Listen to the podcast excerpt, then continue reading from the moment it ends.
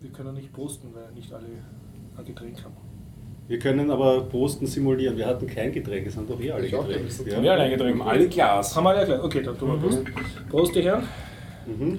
Prost. Nymphomanische Barbarin in der Dinosaurier, mitten übers Dinosaurier, Mikrofon. Dinosaurierhölle. Ja. Brauche ein Tauchermikrofon. Hier, äh, das war viel schlimmer betroffen. Oh, ja. So einen kleinen Regenschirm drüber. Das wäre. Die Hörerort Cocktailschirmchen. verschüttet. Mm. So, und willkommen beim Biertaucher Podcast 290. Heute ist der 31.01.2017.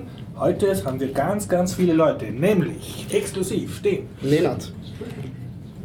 Den Harry. Stefan. Den Dennis. den Horst, Ein Gregor. Und das Ja. Ganze findet statt mit freundlicher Unterstützung von wukonic.com, der Online-Marketing-Agentur aus Österreich von Jörg. Vielen Dank an dieser Stelle. Auch an unsere Flatterer, an unsere Patreonen, an unsere Hörer, an die, die am Gewinnspiel teilgenommen haben. Da kann ich gleich dir, danke, Bimat. Gerne. an unsere Themenlistenbefüller Themenlistenbefüller und überhaupt. überhaupt. Danke. Es gibt anonyme Themenlistenbefüller. Na, ich glaube, du warst das. Ach so. Ja, ähm, kommen wir zum Teaser, ne? Ja, ich würde sagen schon, oder? Okay, ja. Äh, habt ihr Themen mitgebracht, über die ihr heute reden wollt? Ja, das habe ich. Zum einen bin ich mit meinem bisherigen Podcatcher nicht zufrieden, habe diese Woche ein paar Alternativen ausprobiert. Spannend. Und da ich morgen mit dem Juri zusammen eine neue Folge Bildnachwirkung aufnehme, habe ich auch gefühlt 20 Filme gesehen und kann bei Bedarf gerne einen hier rezensieren. filmisch. Immer gerne. Harry. Ich habe äh, drei Themen äh, mitgebracht und ich möchte gerne über das Entsch die Entscheidung, wie, welches Thema drankommt, gerne anders gestalten. Also das Thema Ah, ist die gut. Themenfindung. Sehr gut, sehr gut, ja. Und sonst? Ja, und dann nach Bedarf halt. Aber sagst du die Themen kurz an? Nein, das kommt danach. Ah, noch. Okay. Mhm. Spannend. Ich habe gespaltene Persönlichkeiten als Thema und Fake News über den Horst. Ah, du warst also im Kino. Fake News über den Horst. Nein, ich war demonstrieren. Achso. Okay. Dennis, was hast du uns mitgebracht? Ja, ich habe mir überlegt, ähm, über, den, äh, über Pono zu reden. Bruno. Pono. Pono. Den Pono-Player und die haben auch einen Shop dazu. Äh, ich habe selber nicht getestet, nichts. Ich will nur ein bisschen Fragen stellen sozusagen. Und ja. Mhm. Und Antivirus-Rant muss ich wohl heute auch abgeben. Ich habe ein Buch gelesen, David versus Goliath, über äh, Vorteile vom Underdog sein. Und ich kann erzählen, dass ich am Science Ball war und dort den Bundespräsidenten getroffen habe. Das ist eine richtige Reihe, Ball für Ball. Ja, ich habe mich im Trash gesuhlt, habe zwei Filme angeschaut. A Nymphoid Barbarian in Dinosaur Hell and the Invasion of the Bee Girls. Und außerdem habe ich eigentlich ja noch 10.000 alte Themen, die werde ich vielleicht auch ein bisschen abarbeiten. Shadowrun wollte ich gerne noch äh, Feld Darf ich das ausgedrückt Ich hänge gerade ein bisschen mit den Armen. Also, okay. Und ich habe noch äh, kleine Sachen, äh, einen schönen Telepolis-Artikel zur Kopftuchdebatte und einen super Stallmann-Artikel. Und außerdem gibt es am Anschluss an diesen Podcast ein Interview mit einem Schüler von mir, der die Ars Electronica besucht hat. Uh, schön. Diese aus. Dieser aus. Haben wir Termine zum Ankündigen? Super Bowl. Ja? Kommt jetzt. Da gehst du hin oder du Nein, ich, ich werde nicht nach Houston fliegen. So viel, so viel Geld habe ich leider nicht. Aber ich werde mir ansehen. Und wo sieht man den live? Auf Puls 4 kann man den live sehen, auf ähm, Sat 1 kann man den live sehen. Äh, wenn man den NFL Game Pass abonniert hat, kann man den live sehen und auf The Zone kann man den auch live sehen. Und diese berühmte Werbung, die in der Super Bowl-Pause ist, die so total wichtig ist für die totale Werbeindustrie, wo sieht man die? Im Internet. Ja, Also dort wird sie dann live gestreamt oder? Nein. Nachher. äh, Das Problem ist, Nachhinein. dass die Rechte an diesen Werbevideos nie äh, mitgeliefert werden an Das heißt, man ausländische sieht nur das Sender. Fahrradsportspiel, Nein, man aber sieht nicht die vom letzten Jahr.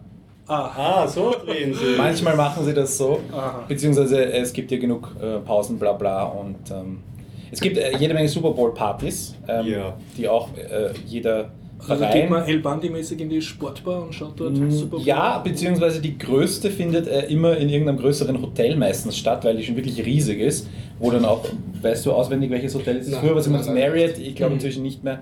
Und ähm, sind auch schon lange ausverkauft, aber auch die kleinen Vereine und es gibt einige in Wien machen Partys und auch, ähm, ja, auch Lokale gibt es sicher, die da. Und eben, es ist halt natürlich, das fängt um 2 Uhr oder so, fängt das Spiel an, Um glaube halb eins fängt es an. Oder halb, halb eins sogar. Ja, so Wir reden jetzt von halb eins in der Nacht. Halb eins in der Nacht, ja. 0.30 Uhr. Immer. Mhm. Und ja. Hast du es nie gemacht? Also bei mir war das schon ein Freundeskreis eine Zeit lang Mode, dass man sich so auch in, Wohnungen einfach trifft, um gemeinsam Super Bowl zu schauen. Nee. Ich konnte mich nur nie anfreunden, weil ich das Spiel einfach, es ist mir... Also mit dem Sportmesser. Ja, mit dem Sport an sich. Es ist dieses Stop and, Stop and Go. Ich meine, das hat was total Strategisches, aber wenn man so einen Fußballfluss, diesen. Es wird, es wird insofern sehr interessant, weil ja, ähm, wir haben das jetzt bei diversen Filmpreisverleihungen gesehen, wie politisch alles plötzlich wird. Mhm. Und die Sportorganisationen, die in den USA ja komplett anders organisiert sind als bei uns, ähm, haben sehr, sehr einen Deckel immer draufgehalten auf jegliche politische Äußerung. Und wenn eine passiert ist, gab es immer hohe Strafen für den Spieler oder die Spielerin oder den Club äh, oder beide. Und wirklich hohe Strafen. Also wir reden jetzt nicht von den paar tausend Euro, die Rapid kriegt, wenn ihre Leute sich prügeln, sondern Mhm. schon von. von und jetzt ist das halt spannend, ja, weil ähm, was tun die Künstler, die in der Halbzeitpause auftreten? Wer ist das? Weißt du das? Lady Gaga. Lady Gaga in dem Fall. Und ähm, was tun die Spieler? Zeigen die Spieler was? Also Dürfen sie gar nicht. Ich meine, sie dürfen schon, ja, aber müssen, wie du richtig gesagt hast, hohe Strafen dann dafür zahlen. Ja, Und die richtig. NFL ist da wirklich sehr rigoros. Also sie haben immer einen Monat, wo sie so eine Breast Cancer Awareness machen. Da wird immer die Farbe Pink getragen. Also bei den Schuhen, bei Armsleeves, Handtüchern, was weiß ich was alles. Ja. Und es gibt einen Spieler, dessen Mutter ist an Brustkrebs gestorben, ich glaube ein halbes Jahr vorher, und er hat sich seine Dreadlocks pink gefärbt, möchte, wollte das über das äh, komplette Jahr über so beibehalten. Ja. Und deswegen, weil er, wenn das nur in diesem einen Monat zugelassen ist von der NFL, muss er halt wirklich ordentlich in die Tasche greifen. Die kennen da keinen Spaß.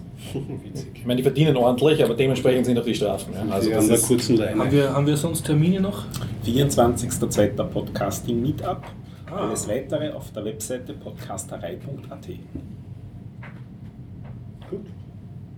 Du noch ein Ding, gibt es einen Ball in nächster Zeit? der Akademikerball. ja, äh, witzigerweise, es gibt dazu äh, Alternativen. Den Gutball im Prater in der Flugwanne. Ah, Flugwanne, cool. Ja. Eines der klassischen Ball. Ball der Ballseele der Da ist Stadt. der Ball. Da steht extra, wenn man. Genauso schön wie das Palais letzte Woche, Ferstel oder was, wo war das? ist sicher. Ganz ähnlich. Ähm, ne? Rattersauna. Wollte ich auch noch nur in den Raum werfen. Ich habe sonst keine Gibt es ja nicht Termine. in der Arena. Form, oder? Ja. Leider. Ja, dann nur wie jeden Dienstag äh, 19.30 Uhr immer wird auch ein Podcast beim Garib in der Zypresse. Ja. Auch ein wichtiger Termin. Mhm. Womit fangen wir an? Genau, du wolltest äh, irgendwie die Themenvorziehung diskutieren. Was? Nein, ich habe äh, mich damit ein bisschen auseinandergesetzt über ähm, generell, weil auch hier nach Feedback immer geheischt wird. Ich selber es auch liebe, wenn Menschen Ja. mir mit mir Kontakt Feedbacke uns. Ja, ähm, und ich mir gedacht habe, wie kann man äh, Publikum mehr involvieren? Und dann habe ich mir auch gedacht, das ist immer so ein bisschen schade. Der Gregor zum Beispiel kriegt kriegt seine Themen nie unter und wenn ich da bin, rede ich so lang und Also du findest das jetzt schade, dass du lange ich habe kein Problem damit Ja. mit mir selber, dass ich lang rede, aber ich anerkenne, dass andere Leute eventuell ein Problem damit haben. Und nein, ich habe mir drei Themen überlegt, Ja. über die ich reden würde, habe mir gedacht, ich lasse euch einfach abstimmen über diese Themen und habe einfach nur so einen, einen Satz gesagt, der gleichzeitig geheimnisvoll genug sein soll, um nicht alles zu verraten. Also und du möchtest nicht wecken über alle drei Themen Ich will nicht reden? über alle drei Themen reden, außer ihr wollt. Aber ich würde das gerne Abstimmen lassen. und idealerweise wäre das, wenn man zum Beispiel, und da hier so viel, viele vielfältige Menschen sitzen, ähm, wenn man diese Themen vielleicht ähm, beim Publikum sagt, dass jeder ein Thema bringen darf und der Gregor nicht immer seine Filme, äh, seine Filme und äh, Spiele nicht immer zurückstellen muss, nur weil Gäste da sind, was ich zum Beispiel schade finde, auch wenn es jetzt. so unrecht manchmal. Naja, aber Aber ja, ich erzähle es sicher tausende Fans, die jede Woche nur einschalten, weil sie dich hören wollen und die sind immer traurig. Diese tausenden Fans sollen bitte mal Feedback schreiben. Genau. Also war nur so eine Idee. Also, Ja. äh, um Na dann, dann, Dann los. du Ich, zur ich, lese, ich lese meine drei Themen vor und ihr, ihr stimmt es dann darüber ab. Also, Thema Nummer eins: Warum die Uhrzeit in einem nach mir benannten Gebäude mich lange hat nachdenken lassen. Warum Elefantenfleisch zwar ziemlich köstlich, aber das Gold leider nicht wert ist. Und das dritte ist auf Englisch: If you take medical advice from a Las Vegas magician, you're an asshole and you deserve to die. Okay. Nur eins davon ist ein Film. Ich. Da habe ich extra wegen dir, Stefan.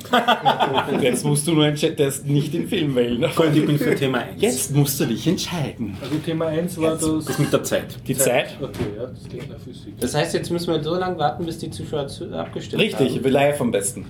Dennis, welches priorisierst du? Ähm, Moment, ich muss nochmal. Äh, Zeit, Elefantenfleisch oder Las Ich Vegas mag Magician? Elefantenfleisch. Ich auch. Ich möchte wissen, wie das.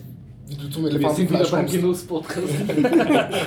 Ey, Dennis, wurscht, was du sagst. Das Ich bekomme gleich Elefantenfleisch- aus. Essen, ich brauche keine Also, ich bin Elefanten. Zeit. Ich bin für. Also, Echt? Ähm, Ich bin für Zeit, ja. Ah, oh, dann haben wir zwei, zwei, zwei Elefantenfleisch. Zauberer, da kommt nichts raus. Super. Du, kannst, du kannst selber mitstimmen. Dann könnt Jetzt haben wir einen Deadlock. Ich mache die Zeit, weil der Elefantenfleisch ist der Dann Film. gewinnt sie. Ähm, Jetzt ich gespannt. es beginnt aber trotzdem mit einem Film.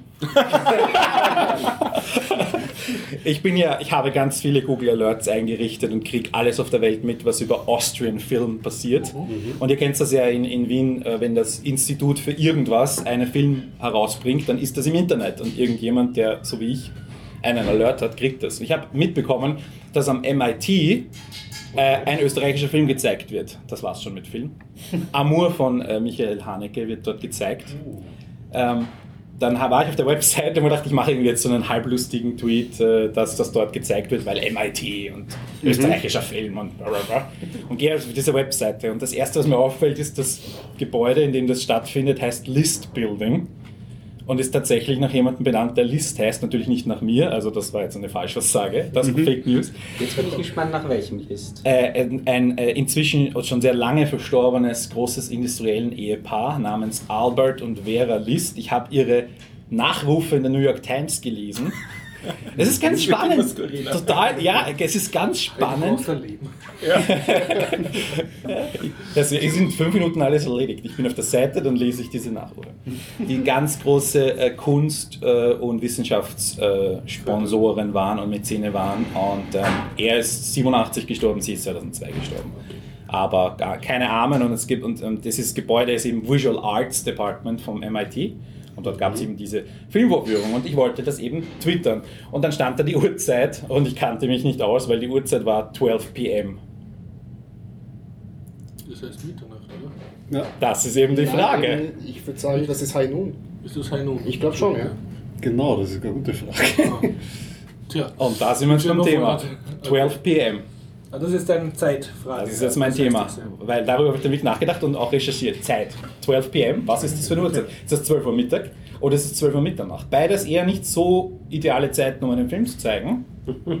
ähm, aber habe ich mir gedacht, ich hätte zu Mitternacht tendiert persönlich. Zu was tendiert ihr? Ja, vom Film auf Aufführung. Es ist ein Freitag eher, gewesen. Eher, eher Mitternacht, allerdings würde ich mich auch den Ja, Freitag haben die dort auch am Freitag um Ich würde 12 High auch eher sagen. Ich habe keine Ahnung, was die ich, Es kommt darauf an, ich habe Amu nicht gesehen, ist er besonders blutrünstig, ist ab 18 freigegeben, dass man Ja, später. Ich habe Amur leider nicht Habt ihr eine, eine Antwort auf die Frage? Weil ich Nein. Also Okay, keine, organisatorischen Gründen wahrscheinlich doch Mittag. Ich, ne? ich glaube Mitternacht, aber es ist nicht schlüssig. Tja. Es ist auch offiziell, und ich habe mich dann in dieses komische, die Amerikaner haben ja lauter komische Messsysteme, inklusive für die Zeit. Und es gibt tatsächlich keine Definition, keine offizielle dafür. Ähm, es, ist, es gibt immer so Guidelines von irgendwelchen öffentlichen Stellen, die sagen immer, bitte ja, verwendet Noon und Midnight Ja. und ja nicht. Äh, und Fluglinien und ähm, Zugfirmen äh, Firmen schreiben immer, 24-Stunden-System. Nein, die schreiben nicht 24 Stunden System, sondern sie machen immer eins nach oder eins vor in ihre Fahrpläne hinein, sie damit sie dieses Problem nicht haben. Aha. Nein, wirklich. Also, und äh, wer weiß, wofür AM und PM steht? Antemeridium und Postmeridium. Genau, also vor dem Mittag und nach dem Mittag. Ähm, was natürlich für 12 Uhr keinen Sinn macht. Der exakte Zeitpunkt 12 Uhr ist weder noch.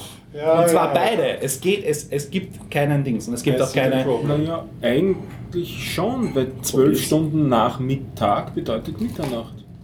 Aber es ist 12 gleichzeitig auch. 12 Stunden vor Mittag. Jedes hängt Das dann davon ab, Also- von welchem Tag du das rechnest. Ja, es ist Der Moment genau, 12, äh, die exakte Zeitpunkt, wo alle drei Zeiger auf 12 stehen, Aber- der ist beides. Aber 3 AM heißt nicht drei Stunden vor Mittag, sondern zur Stunde 3 vor Mittag.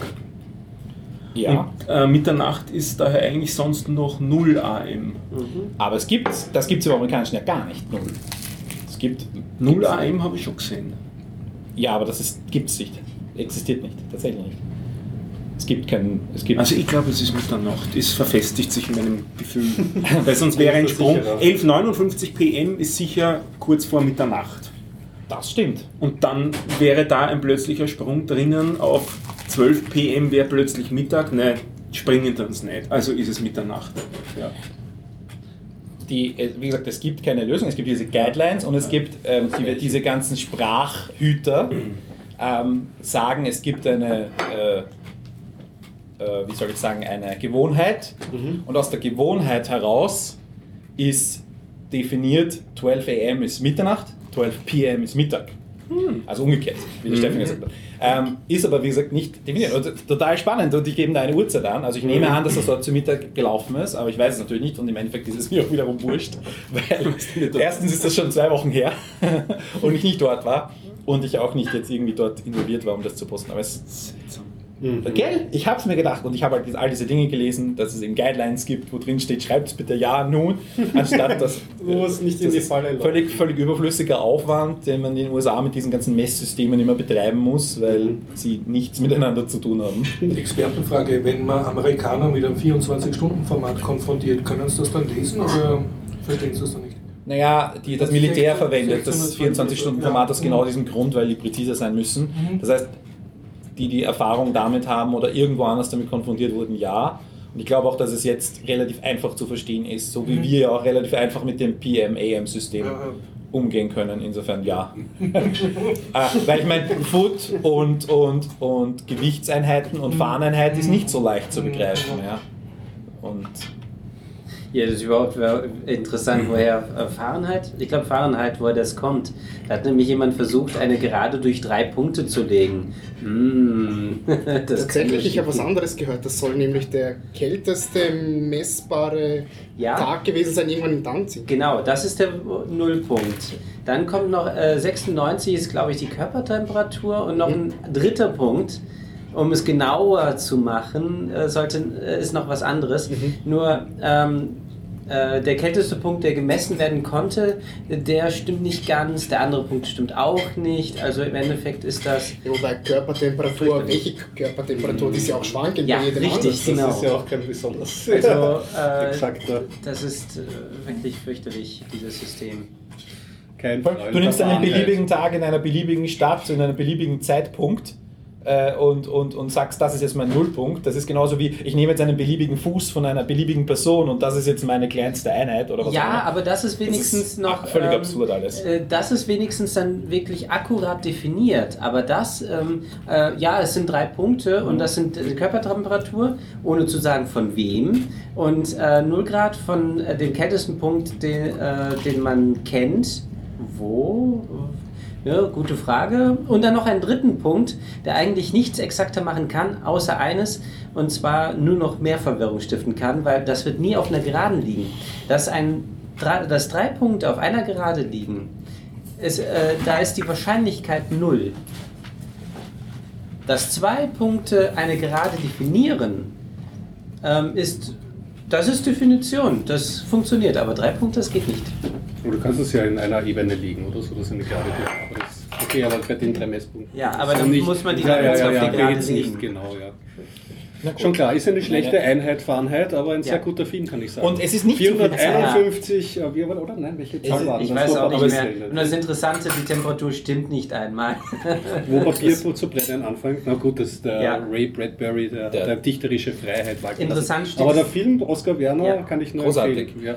Und es kostet überhaupt keine Zeit, das Ganze hat genau 10 Minuten gedauert, zu diesen, diese, diese Nachricht zu sehen, den Wikipedia-Artikel zu lesen und noch ein, zwei andere Quellen zu lesen. Also bitte. Das ist immer dieses Argument, so, du verschwendest deine Zeit. Das mag ich nicht. Fahrenheit 451 ist benannt nach dem HTTP-Statuscode, der für Behördenüberwachung definiert ist. Ah. Mhm. Oder umgekehrt, der Code ist benannt nach Fahrenheit. Das ist jetzt die Frage. Und wer sich für so Statuscodes interessiert, äh, da gibt es eine hübsche Webseite. Äh, HTTP Doc Status Codes. Ich hoffe, ich habe es richtig im Kopf, sonst kommt es auf jeden Fall in die Show Notes. Also HTTP Status Codes mit äh, Hundebildern erklärt. Klingt Ja, auch das ist gut. schön. Sehr nett. Ja. Ich habe auch eine Zeit lang, ähm, also ich höre noch immer ähm, Nerd Talk, das ist so ein Filmpodcast, und die haben auch eine Zeit lang, waren sie, glaube ich, mit ihrer Episodennummer so in den HTTP-Statuscode-Bereichen und haben dann immer am Anfang ihrer Folge den äh, entsprechenden Statuscode vorgestellt. Fand ich eine ganz nette Idee, weil man ja, es gibt ja wirklich absurde Statuscodes, auf die man eigentlich so in freier Wildbahn kaum Allein die trifft. Hunderter sind witzig. Und, und ja, das war. Ja. Was wollte ich weiterreden? Sollte ich? Wahrscheinlich schon beim Podcast, oder? Hast du nicht ein gutes technisches Thema, Stefan? Ich habe so Techniklust. Ich habe ein organisatorisch-technisches Thema, Ja, damit. Lass ich durchgehen. das ich heute schon diskutiert habe mit dem Harry auch. Nämlich, ich bin eine gespaltene Persönlichkeit, wie so viele andere Podcaster auch. Ich trete unter mehreren Identitäten auf. Und äh, so als kleine Denksportaufgabe, beziehungsweise ob das verständlich ist, was ich versuche zu erklären. Äh, wir Podcaster ähm, bringen dann unsere äh, Informationen ja über Feeds an die Leute. Und da schreiben wir uns auch rein, als Autoren, als Kontributoren, als Owner und so weiter. Und ich habe jetzt versucht, das abzubilden im Panoptikum, von dem ich ja hier auch immer wieder erzähle. Okay. Und dazu erfunden ein, einen, ein neues Konstrukt, das ich Persona nenne, das all das zusammenfassen soll, wie so Podcaster auftreten. Manchmal treten sie unter ihrem natürlichen Namen auf. Also ich glaube beim Horst Jens steht wirklich Horst Jens jetzt in den Shownotes drinnen steht als Autor. so Vor- drin. Äh, ja, wir stehen nur in den Shownotes, wir stehen nicht in den Metadaten Vom Feed. vom Feed. Genau. Na, ich kann dir beweisen, dass du auch im Feed drin stehst. Echt? Habe ich bisher noch nicht gefunden beim, beim Debugger. Werde ich, werde ich, werde ich nachvollziehen. Also ich schreibe immer alle rein, außer beim Nehmer oder wenn ich einen Nachnamen aus ihrem Konto nicht rauskriege. In die Kontributorenliste? Ähm, aus. ja, oben in dem, bei dem Kopf von dem Feed. Okay. Und dann im Text noch einmal. Im Text steht noch einmal. In den Shownotes, ja, Ja, ja. ja. aber auch in der, der, die Shownotes sind ja, also im, ich rede jetzt vom Feed. Ja, ich rede auch vom XML, Feed. Ja. Die Shownotes stehen ja auch im Feed. ja. Ja. Na egal. Ähm, dann gibt es die Leute, die unter äh, Künstlernamen auftreten. Und zum Beispiel der Huckel beim, bei, beim Tim Pritlove nicht, der heißt ja, eigentlich Freak ganz Show, anders genau. und so weiter. Und dann gibt es auch das un, unter, umgekehrte Szenario oder das andere Szenario, dass mehrere Leute gemeinsam unter einer Identität auftreten. Weil in, äh, den, in den Autor und in den Owner so eines Feeds darf nur ein, eine Identität hineingeschrieben werden. Also der Tag darf nur einmal vorkommen. Darum steht dann oft sowas drinnen wie ähm, Aluburka. Bitte? Wie Aluburka. Wie Aluburka, ja. Kann auch drinnen stehen. Das ist aber dann doch würde ich eher sagen Künstlername, oder? Und nicht die Gruppe. Ja, das ist ein Künstlername für eine fiktive eine Gruppe? Person, für ganz viele Personen. Ja. Ja. ja. Es gibt ja nicht die Aluburka, sondern die Aluburkas. Und um das jetzt auseinander zu dröseln, habe ich Personas erfunden, die eben genau auf das mappen. Und damit die wieder auf Personen mappen können, eine Relation zwischen Personas und Personen eingeführt. Und Weiterleitungen unterhalb von Personas, weil manche Leute wollen ihre alten Identitäten verschleiern. Und daher Weiterleitung. Aber wollen den alten Content nicht verlieren, das heißt Delegieren der Inhalte der alten Personas. Außer.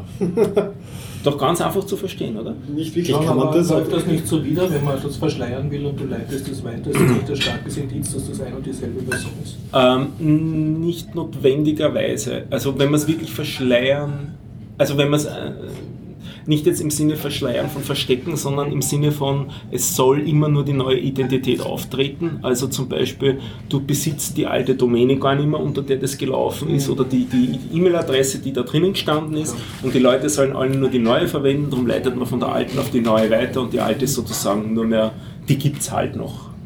Ist- Eine Frage hätte ich. Ich habe nämlich bei manchen Podcasts gemerkt, bei Panoptikum, dass entweder bei Autor oder bei Owner John Doe steht, ist das einfach nur ein Platzhalter, weil der Das- richtige Name nicht eingearbeitet wurde? Das war, das war ein Platzhalter für äh, nicht gefunden sozusagen. Und weil ich als harte Bedingung drinnen hatte, dass ein Podcast aber einen Autor hat haben müssen, habe ich die Jane Doe erfunden und habe sozusagen alle Podcasts, die keinen äh, Owner im Feed drinnen stehen gehabt haben, dort den, diesen, diesem User umgehängt, was natürlich Unfug ist. Das heißt, wenn man nach Jane Doe gesucht hätte, hätte man man 150 Unmengen, Podcasts gefunden. Unmengen Okay. Podcasts gefunden und das wird jetzt insofern gelöst, als diese, diese, dieses, diese Muss-Bedingung, die gibt es jetzt nicht mehr. Und das Ganze, also die, die, äh, die Owners sind schon aufgeräumt, glaube ich. Also das sollte eigentlich schon weg sein. Aber das heißt, du fängst schon ganz schön viel mit den Daten an. Geht das überhaupt automatisiert oder kannst du diese Das- Relationen von den Personas. Das, Parsen geht automatisiert oder das ist automatisiert implementiert. Also immer wenn ich so einen Contributor, fin Contributor finde, der besteht üblicherweise aus Name, E-Mail-Adresse und ähm, URI. ah ja, Uri. Ich Genau sage das bewusst ein bisschen herausstehend, nicht? weil eigentlich würde man glauben URLs, aber URLs und URIs sind eigentlich nicht genau das gleiche und spannenderweise sind für Menschen, es ist kein klares URL-Schema oder URI-Schema definiert.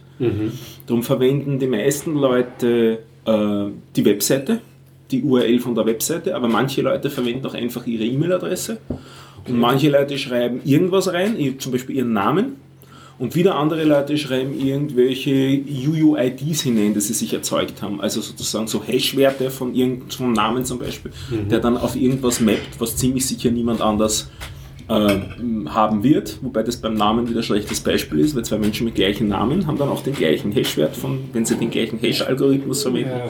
Daher sind ja auch die Namen sehr schlecht zum Identifizieren von Personen. Und genau diese, diese ganze Thematik, die lei- erleide und erdulde ich jetzt gerade. Das versuche ich auszubaden. Und was ich auf lange Sicht hinkriegen will, ist, dass ich etabliere die Panoptikum-ID.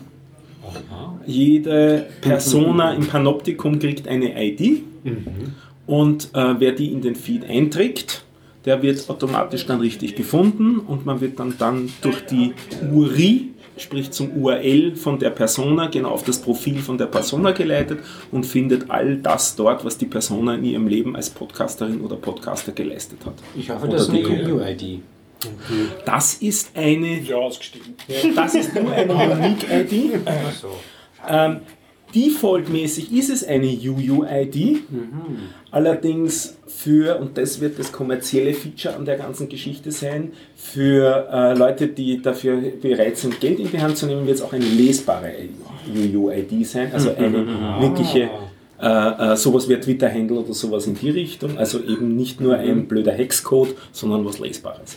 Weil du gesagt hast, dass man dann herausfinden kann, welche Podcasts alles der, der, der User oder der Owner gemacht hat. Wie schaut es denn jetzt aus, zum Beispiel mit Gastbeiträgen? Ja? Wird man den Harry finden bei Biertaucher 290? Ja, Also- weil ich ihn eintrage in die Shownotes.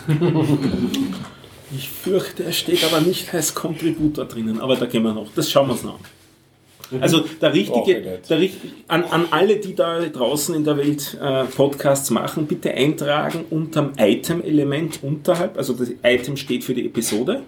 Und da drunter unter dem Tag Atom Doppelpunkt Contributor. Das ist der Ah. richtige Tag, wo ein Contributor landen Da soll. kann ich mehrere eintragen. Da kannst du beliebig viele davon eintragen. Das heißt, da müsste ich irgendwie so ein Skript schreiben, Ja. dass das rückwirkend Genau. macht.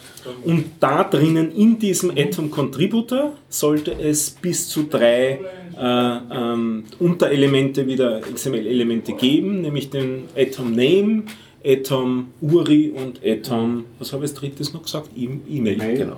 Das sind die drei, Das die da vorgesehen sind. Twitter-Handle. in den Shownotes und- Ja. Ja, cool, das könnte ich direkt machen, dass man rückwirkend dann wirklich. Weil derzeit habe ich es nur in einem Text. Also, so. Ja. Jetzt habe ich aber eine Frage. Ähm, ja, ich habe sofort an solche Sachen denken müssen, das ist Berufskrankheit. Wenn jetzt jemand wirklich bereit ist ähm, zu sagen, ja, ich möchte nicht so diese UUID haben, sondern ich möchte ähm, wirklich da was richtig Fancyhaftes und ich lege da sogar Geld hin. ja. Wie sorgst du dafür, dass die alte UUID immer trotzdem noch ist? Gültigkeit hat. Indem das eine neue Persona wird, dann hat der Mensch zwei Personas, einen mit der alten UUID, eines mit einem schön entsprechenden, ähm, mit dem schön entsprechenden Ja. Handle.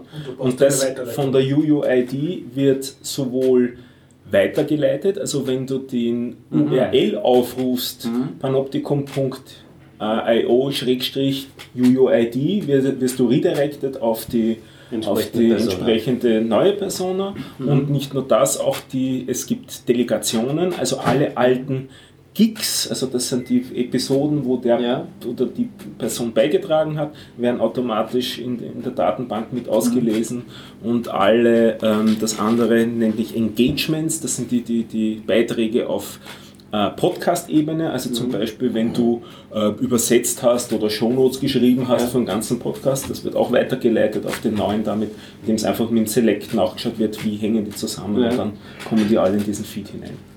Okay, also im Prinzip machst du das nachträglich und es gibt eine Weiterleitung, so ähnlich wie bei Wikipedia, wenn ein Artikel umbenannt wird.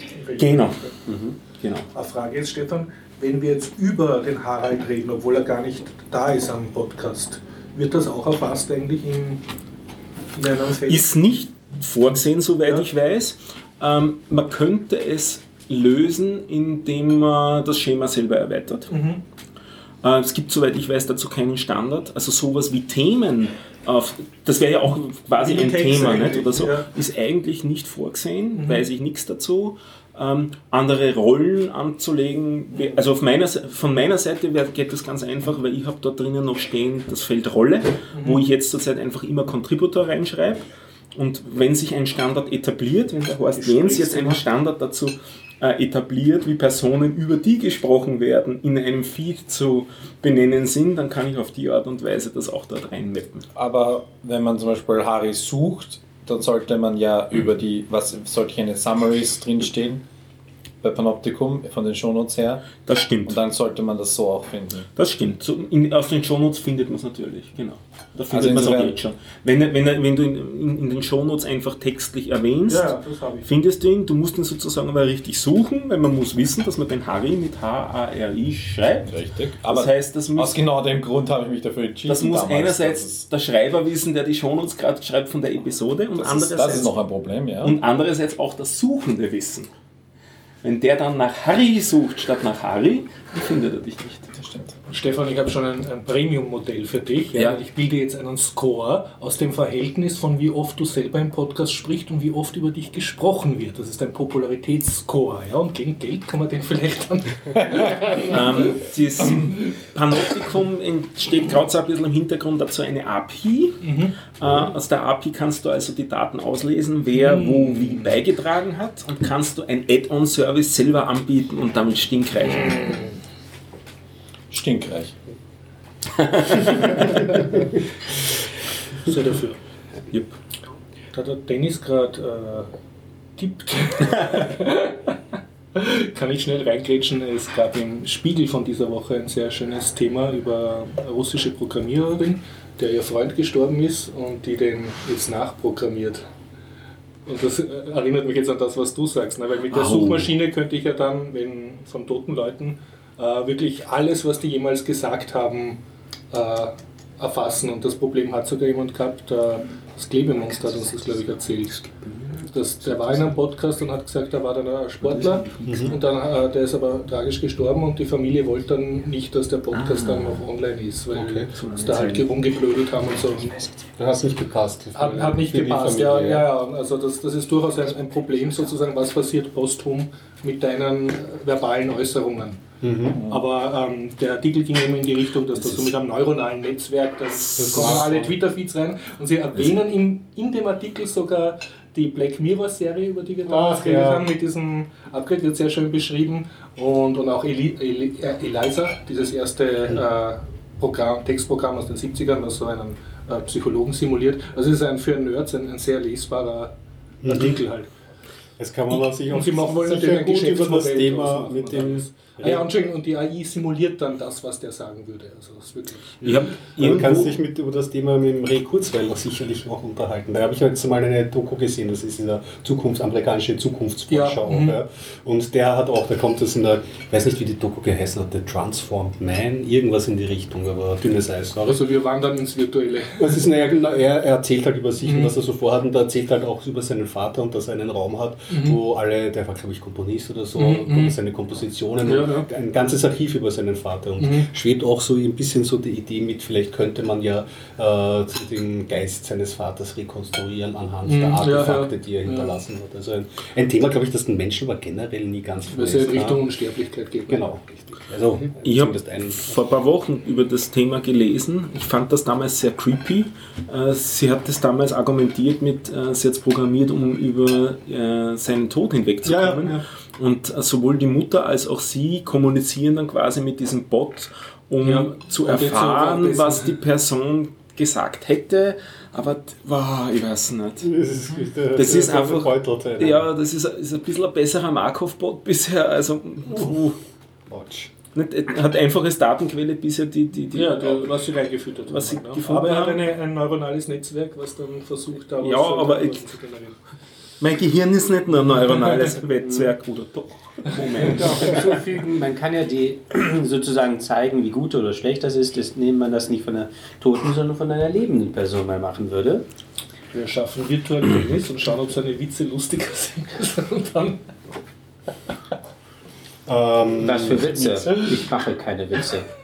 Äh, mir fällt gerade was ein, aber ich weiß nicht, ob wir es jetzt bringen sollten oder dann am Ende. Wir haben ja noch unser Gewinnspiel. Das wir Ach, machen wir das am vergessen. Ende, das Gut, bis zum Schluss als. Finale. Spannend. Das. Oh, es hat Okay, also jemand gewonnen.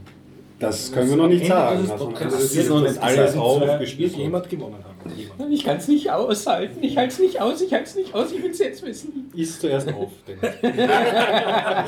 gibt es einmal, gibt's einmal überhaupt kein Gewinnspiel. Sonst wird morgen das Wetter nicht schön eisig. Oh, schade. Warte, ich. Okay, gut. Ah, ah, ah, bist du mit deinem Redevolumen zufrieden bis jetzt? Also mehr geht immer. Ja, nein, dann möchte ich jetzt unbedingt, dass dann niemand was sagt, weil ich finde das Privileg als, als relativ neuer, der jetzt zum zweiten Mal da ist, Gut. soll er nicht warten, ja, bis die Nerde fertig ist. Gut, danke. Ähm, ja, wie gesagt, um zum Podcasten zurückzukommen, ich bin mit meinem bisherigen Podcatcher leider etwas unzufrieden. Also nur zur Info, ich benutze Beyond Pod seit mittlerweile viereinhalb Jahren und war auch sehr lange sehr zufrieden damit. Unendlich viele Einstellungsmöglichkeiten, ich kann mir Kategorien erstellen, alles pipi fein. Und vor circa zwei Wochen hat es auf einmal bei mir angefangen, ähm, dass wenn ich mir vereinzelt Podcasts anhöre, dass irgendwann nach 20 bis 25 Minuten auf einmal ein Stopp kommt und es erscheint eine Fehlermeldung, wo, wo dick und fett Wiedergabefehler mit einem Rufzeichen dahinter steht. Und ich habe mir nichts dabei gedacht, ja, wenn, weil wenn ich wieder auf Play drücke, funktioniert alles wieder. Es fängt aber nur an, nervig zu werden, wenn ich mir eine Folge anhöre, die vier Stunden dauert und ich dann zehnmal auf Play die ganze Zeit drücken muss, ist das ein bisschen blöd. Ähm, dachte mir, okay, wurscht, kann ich verschmerzen, weil es waren ja nur bei zwei bis drei Podcasts so. Es hat aber dann angefangen, dass es bei jedem einzelnen Podcast so ist, den ich mir angehört habe. Äh, ich habe mir gedacht, vielleicht hängt das mit, mit der Internetverbindung zusammen, ja, weil ich höre Podcasts sowohl, wenn ich im WLAN bin, als auch über die mobilen Daten. Das hätte es also nicht sein können. Und habe mir gedacht, wurscht, ich gehe mal in den Google Play Store und schaue, welche andere Podcatcher gibt es. Und habe angefangen mit AntennaPod, ähm, mit dem ich das, das ebenfalls ganz in Ordnung ist, aber es gibt so ein, zwei Sachen, die mich ein bisschen stören, weil ähm, ja, fehlende Features. Mein, eines, eines der grundlegenden Dinge, die ich gemacht habe bei Beyond Pod und das ich wirklich benötige, ich bin einfach ein Ordnungsfanatiker in bestimmten Punkten, ist, dass ich mir selber Kategorien erstelle. Dass ich jetzt sagen kann, das sind meine Podcasts zu IT, das sind meine Podcasts zu Sport, das sind meine Podcasts zu Film. Und das kann ich bei AntennaPod nicht. Ich kann nur nach Alphabet sortieren, ich kann nach ähm, veröffentlichten Folgen sortieren, nach ungehörten Folgen sortieren, was nicht alles, aber eben nicht nach Kategorien. Ich kann mir keine eigenen Kategorien erstellen und das stört mich. AntennaPod schon draußen. Ähm, dann habe ich mir DoublePod geholt. Das, Mir würde zu AntennaPod was einfallen, wie man simulieren kann. Man kann die Podcasts drinnen umbenennen. Und wenn du sie umbenennst nach Kategorie, Doppelpunkt und dann den eigentlichen Podcastname, dann sind sie dann sortiert nach den Kategorien. ja, schon, aber das ist trotzdem keine eigene Ries- Struktur. Eine, Rie- genau, so eine Riesenliste, die halt richtig sortiert ist dann. ja. ja, nee, weil ich brauche schon so, so eine Art Dropdown-Menü. Das gibt's nicht. Ja, und das, ne. Ähm, was aber gut war, ich konnte die OPML importieren. Das heißt, ich habe relativ schnell meine knapp 60 Podcasts, die ich abonniert habe, drin gehabt. Äh, wobei auch nicht jeden. Da gab es zwei, drei, die er nicht finden konnte, die ich dann noch einmal manuell suchen musste. Warum? Weiß ich nicht. Ähm, dann habe ich mir DoublePod angeschaut, das ein absoluter Horror ist. Also es ist unglaublich unübersichtlich. Ich kann überhaupt nichts einstellen. Es ist zugekleistert mit Werbung. Bevor ich das erste Mal das Programm starte, muss ich erst einmal eine Autorisierung freigeben. Ja, du darfst in meinen Kalender schauen. Ja, du darfst meine Kontakte benutzen. Ja, du darfst dir meine Fotos anschauen. Und das ist immer etwas suspekt. Und ähm, den letzten, den ich mir jetzt angesehen gesehen habe und bei dem ich jetzt auch geblieben bin, ist äh, eine App, die nennt sich Podcast Addict Okay. die so ziemlich alles kann, was Beyond Pod kann. Ich kann nämlich endlich wieder Kategorien äh, erstellen. Ich habe unendlich viele Einstellungsmöglichkeiten. Das Einzige, was es nicht hat, ähm, ich kann keine OPML importieren. Was aber noch nicht schlimm ist, nehme ich mir halt die halbe Stunde und suche jeden einzelnen manuell. Ist auch okay für mich. Ähm, ein Feature, das mir ebenfalls sehr wichtig ist, wobei ich auch nicht weiß, ob das Antenna Pod kann, ist, wenn ich ähm, mir einen Podcast anhöre und dann auf Pause drücke und dann vielleicht auch ähm, die App schließe. Das nächste Mal, wenn ich auf Play drücke, kann ich das zurücksetzen, dass es fünf Sekunden, bevor ich auf Pause gedrückt habe, wieder anfängt. Wie gesagt, ist wichtig für mich, um zu, wie- mich, mich wieder zu erinnern, aha, okay, das habe ich schon gehört, jetzt kommt was Neues. Und ja, vom Aufbau her ist es auch relativ ähnlich zu BeyondPod und benutze es jetzt seit knapp, ja, seit Samstag. Und bin zufrieden und bleibe jetzt auch dabei. Okay. Wie heißt der Podcast Addict? Hast du Podcast Addict heißt der, gell? Okay, das sagt mir gar nichts. Einen AntennaPod habe ich auch ausprobiert und beim BeyondPod habe ich zwar nicht dein Problem, aber was total strange ist, bei diversen Tim Brit Love Podcasts kann ich nicht mehr spulen. Wenn ich da anfange zu spulen, dann überspringt er das Pfeil und löscht es auch gleich. Dankenswerterweise. Ich muss, ich muss es in einem Stück durchhören, darf nur Pause drücken, höchstens weiß ich nicht, woran es Machen wir liegt. eine kleine Umfrage, wer welchen Podcatcher hat. Den Antennapod. Noch einer? Dennis? Ich habe noch nie einen Podcast Podcast gehört. Ich habe gehe auf die Seite. Player FM Ah. und ich habe gerade nachgeschaut, Kategorien sind möglich und man kann, es ist automatisch im äh, 10, 10 Sekunden zurück oder 30 Sekunden vorspringen, ist automatisch definiert als Taste. Ob es automatisch geht, habe ich jetzt noch nicht rausgefunden. Aber das Kategorisieren, ich verwende es nicht, aber ich habe jetzt gerade eine Kategorie gemacht, es schaut gut aus. Also. Und ich, Okay. äh, die, die, die Online-Variante, also ich logge mich dann einfach, ein, also ich bin eingeloggt und höre halt Web-basiert, das ist ein bisschen buggy, speziell wenn ich ähm, neue Podcasts hinzufüge, das ist nicht so ganz ideal, wird auch nicht wirklich besonders weiterentwickelt. Aber es funktioniert, gefällt mir optisch, spielt alle Stückeln und ich hatte auch diese Abbrüche. Ähm, allerdings habe ich nicht gewartet, bis das bei einem zweiten Podcast passiert und habe gleich gewechselt. und ich habe Play Das geht FM schon früher verwendet und bin dann zurückgegangen. Und ein zweites Problem, das ich hatte mit dem, war, dass ich ähm, über Synchronisieren, ähm, ich hatte dann diesen, wie heißt es, G-Podder Ah, ja. Account und aber äh, ist mit dem Play FM ist quasi so eine Lösung, wo das die gleiche Firma die Web und die Dinge anbietet, OPML-Export und so habe ich natürlich trotzdem.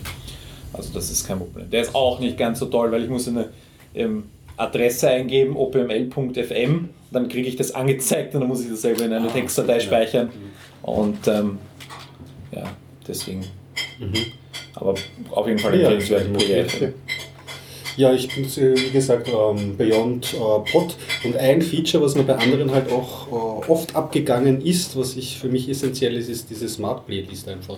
Weil ich halt, das, wenn ich arbeiten gehe, dann kann man sich vorstellen, ich in meiner kalten, armseligen Wohnung vom Bügelbrett mein Arbeitshemd bügeln und da muss ich irgendwie Ö1 Nachrichten hören. Das ist so ein Tick von mir, ist irgendwie muss ich. Äh, Hausarbeit Nachrichten- Ö1. Ja, genau, es ist wirklich genau so das, das Bild. Und dann äh, stehe ich halt so da und das kann man halt super machen, machen, indem man alle Ü1 irgendwie die Kategorie, also Radio oder Ü1 reinhaut und dann sagt so, bitte ähm, äh, synchronisier dich erstens mal um 7.50 Uhr in der Früh und aktualisiere mal alle Podcasts und hole alle neue Folgen und schaufel mir die Nachrichten und so nach vorne. Das ist halt super. Also äh, eben die Ü1-Podcasts und das Insert Moin, diese Spiele-Podcasts, das höre ich eigentlich immer so am, am Morgen. Ja. Also ich bin nicht der Einzige, der um 7 Uhr in der Früh aktualisiert, dass wenn er aufsteht, alles Ja. Ding ist. Ich habe nämlich jetzt auch meine Podcast-Veröffentlichung deswegen immer um 5 Uhr. Ah, ja, damit das ist gescheit.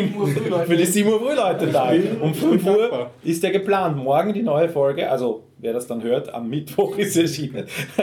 Äh, 5 Uhr kommt sie, kommt sie online. Perfekt abgestimmt, ja. Also. Ja, Ich kann einwerfen, dass Matrix endlich ein Podcast-Feed ist, aber das haben wir ja. schon mal gesagt. haben wir schon mal erwähnt, aber kann man trotzdem Sehr- noch mal erwähnen. Das, Sehr das, nett. also neben Digital Leben, was so das, Ü1 was so das kurze ähm, Format ist, wo es in Ü1 über Computerthemen gibt, ist Matrix das ausführliche ähm, Format. Und ich höre es nicht regelmäßig, aber hin und wieder rein und ich muss sagen, es sind schon gut gemachte Beiträge. Ich hätte ein paar kleine Meldungen, darf ich die vorziehen, weil ich vergesse ich sonst total. Dankeschön. Ähm, ja, äh, äh, zwei Sachen. Äh, es gibt einen schönen Artikel über Richard Stallman himself, und zwar in einer nicht äh, Computer-Nerd-Zeitung, sondern in Psychology Today. Ist im Web einsehbar mit sehr schönen äh, 60er Jahre gestylten Zeichnungen, so, so als Hippie-Gottheit praktisch Okay. in Wasserfarben äh, gezeichnet wird. Und der Artikel ist relativ äh, lesbar, also als Nerd kriegt man nicht, als Computer-Nerd kriegt man nicht gleich Magenkrämpfe, weil es so irgendwie Linux mit Windows verwechseln oder so. Sondern Das sie versuchen es halbwegs okay. zu machen. Sie haben den Fokus natürlich aber eher auf seiner Persönlichkeit und wie er mit seinen, also Recht haben und trotzdem nicht akzeptiert werden damit. Und so. Das ist Psychology Today. Also Ja, ja. who would have guessed? aber es, es wirklich, also für einen Nicht-Technik-Artikel versuchen sie auch die, die Technik, also die, seine technischen Aussagen halt halbwegs gut Also du sagst nicht so plakativ verfälschend, sondern hat, Ja, kann nicht- man nicht sich schon einem- einlesen in Materie. auch nicht von einem Volldodel geschrieben, der halt äh, alles durcheinander bringt und verwurstelt und dann nur über seine Frisur schreibt, sondern Mhm. also hat mir sehr gefallen und weil, weil sie immer, ich habe oft das Problem, dass ich meinen Schülern oder irgendwelchen absoluten Nicht-Technikern versuche zu erklären, ja, wofür stehe ich und was ist das Free Software Movement und was ist Diamond und so. Und dann ist das immer ein bisschen schwierig und jetzt haben wir endlich mal einen guten Artikel, wo man sich hin Ja, so ein, kann. Ja zum wird in den Shownotes natürlich verlinkt. Mhm. Und das zweite ist ein schöner Telepolis-Artikel zur aktuellen Kopftuchdebatte aus Deutschland. Äh, heißt Das seidene Band des Dschihad. Und äh, es geht darum, ähm, ja, also er argumentiert, äh, dass äh, das Kopftuchtragen eben auch ein politisches Statement ist äh, in Richtung also Desintegration sozusagen. Also Mhm. Die Okay. Argumentation ist, dass äh, die Communities äh, in den ähm, ehemaligen Gastarbeiterländern, also im Westen, äh, wesentlich, äh, die äh, Mädchen dort wesentlich früher Kopftuch tragen als in den äh, voll islamischen Mutterländern. Und, das, Mhm. und dass das halt nicht ganz unfällig ist. Also einfach, Das fandest du interessant. Das spielt ich fand es sehr interessant, weil er es nicht komplett so schwarz-weiß holzschnittartig zeichnet von den Rechten, da, also Muslims, sondern versucht halt so ähm, auch muslimische Experten da zu Wort zu kommen zu lassen. Also ein ausgewogener Ja. Artikel. Zumindest ein, ein bisschen intelligenter als das, was man üblicherweise Mhm. liest. Das liest du öfters Telepolis. Das ist, Ja, ja, ist das von Heise? Oder? Von heise.de, Mhm. ja, ja. Ja, Heise. Polit für Übernerds.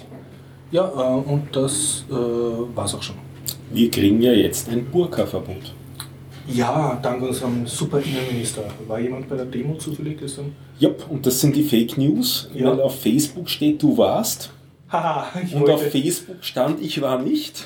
Ja, und Facebook beides ist falsch. Das ist aber toll, jetzt brauche ich nicht mehr wirklich hingehen, ich brauche nur noch auf Facebook sagen, ich war dort. Das hält nicht lang.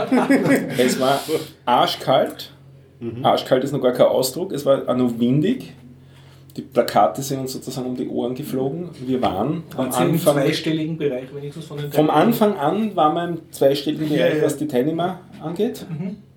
Temperaturen nicht. Temperatur Okay. war einstellig negativ. Aber es ging nicht um das Burka-Verbot, oder?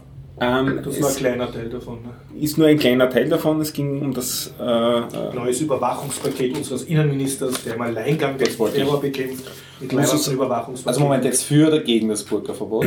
Nur, dass man das da... Die Demo ging gegen das Terrormaßnahmenpaket vom Innenminister. Ach so, und Das Burka-Verbot war nur die ÖVP-Forderung, damit es das ganz, ganz Steckt aber auch in dem Paket mit drin. Ja. Okay. Heißt natürlich nicht Burka-Verbot, heißt Neutralitätsgebot oder so irgendwie. Neusprech halt. Ein- es- Und beinhaltet es aber so plus Kopftuchverbot für ähm, Amts, äh, Öffentliche Bedienstete, Na? Richter, Genau. ja, ja, ja. Und zwar für öffentliche Bedienstete, die auch in der Öffentlichkeit auftreten. Und da reicht Das auch schon das Kopftuch alleine. Da reicht dann auch das Kopfbuch alleine. Also zum Beispiel Polizistin darf kein Kopftuch tragen. Oder noch viel banaler, wenn du in das Amtshaus reingehst, gibt es halt die, die hinter der Glasscheibe sitzen und am Schreibtisch mit dir Kundenkontakt haben. Also interessiert niemanden, was die Buchhalterin anhat. Ja. Ne?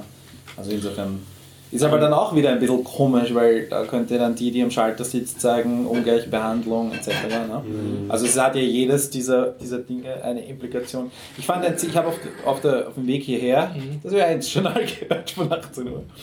Und ähm, da haben sie die äh, Parlamentsdebatte heute äh, noch zusammengefasst und ein Mitterlehner ein Zitat gebracht, der dazu gesagt hat, ähm, äh, dass ich es hinkriege, äh, in einer Zeit, wo wir alle offen miteinander kommunizieren, muss man auch den Leuten ins Gesicht schauen können. Also Das zwei habe ich Dinge, auch die gehört, diesen nichts Satz. miteinander zu tun Ja. haben. Aber Und wir müssen Genau. aber da, auch, es klingt halt gut und ich habe es mal gemerkt. ja, und man muss offen sein gegenüber anderen. Kleidungsrichtlinien oder Gewohnheiten. Das habe ich heute auch von der ÖVP gelesen auf Twitter, was aber dann ein Paradox ist, was heißt, heißt man darf nicht twittern, weil dann sieht man nicht das Gesicht von der Person, die gerade Also getwittert da auch, hat. Ne? das, weil das ja auch Kommunikation ist. Ja. Also Eben. das- Aber ich glaube, vielleicht könnte man das nochmal, das war, äh, die Demo war ja nicht rein gegen das Burka. Auf die Inhalte komme ich dann eh noch, Ja. weil die sind mir auch noch wichtig. Nein, wir können ruhig einmal das, das rundherum auch ein bisschen aufarbeiten, weil ich halte es für ziemlich wesentlich, was sich da alles in nächster Zeit ändern könnte, sofern das dann auch in Form von Gesetzesvorlagen vorgelegt wird und dann auch das Parlament zustimmt. Österreich vertrumpt.